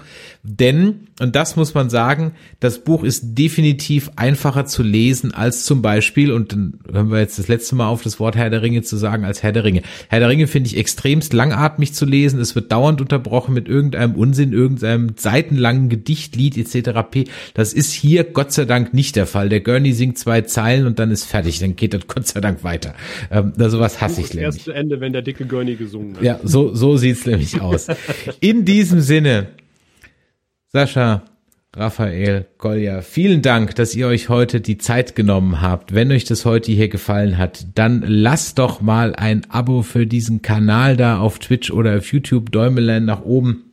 Und natürlich eine E-Mail an info@nerdizismus.de. Ihr könnt uns auch eine WhatsApp schreiben an die, jetzt muss ich hier gerade mal eben schnell schauen, äh, das kann ich hier nämlich verschieben. Genau, ich blende mal hier das ein. An die 0152596477709 oder ihr kommt auf unseren Discord, Nerdizismus de slash Discord. Dort könnt ihr noch weiter diskutieren. Da würden wir natürlich von euch gerne wissen, wie ihr denn das Ganze seht. Hier im Chat waren ja schon rege Beteiligungen. Wir haben nicht alle vorlesen können, aber ich habe schon mitgekriegt, dass es durchaus beide Meinungen gibt. Und ähm, das bleibt auch allen unbenommen. Wie geht's hier bei Nerdizismus weiter am Donnerstag? Schauen wir, dass wir über What If endlich mal reden. Wir haben da noch einiges aufzuholen. Wir müssen euch auch noch ein paar Besprechungen für Lower Decks nachliefern. Nächste Woche Dienstag bin ich mit dem Andreas vom Discovery Panel hier wieder am Start, wenn wir unsere Nischenshow über The Walking Dead machen. Ähm, und äh, also wegen der Quote haben wir letztes Mal gesagt, machen wir den Podcast definitiv nicht mehr, aber es macht einfach Spaß da zu gucken. Ansonsten könnt ihr uns wieder live sehen am 10. Oktober, glaube ich, 10. 11. Oktober auf der MagicCon in Bonn und dann eine Woche drauf am 16. Nee, 16. 17. MagicCon und 23. 24. FedCon in Bonn. Da sind wir jeweils Samstag und Sonntag da mit einem Nerdquiz und einem Castblast. Und da könnt ihr uns auch live treffen und mal äh, Hallo sagen. Da freuen wir uns natürlich auch immer. Und in diesem Sinne, machtet Jord. Ich bedanke mich nochmal bei allen, die heute hier im Chat dabei waren. Ich bedanke mich bei dem Panel, dass ihr äh, so lange durchgehalten habt, dass wir so eine schöne Diskussion hatten. Ich weiß, man könnte stundenlang über Dune reden und vielleicht schieben wir auch nochmal eine zweite Folge hinterher. Aber jetzt machen wir erstmal Schluss für heute. Machtet J. Ciao. Tschüss.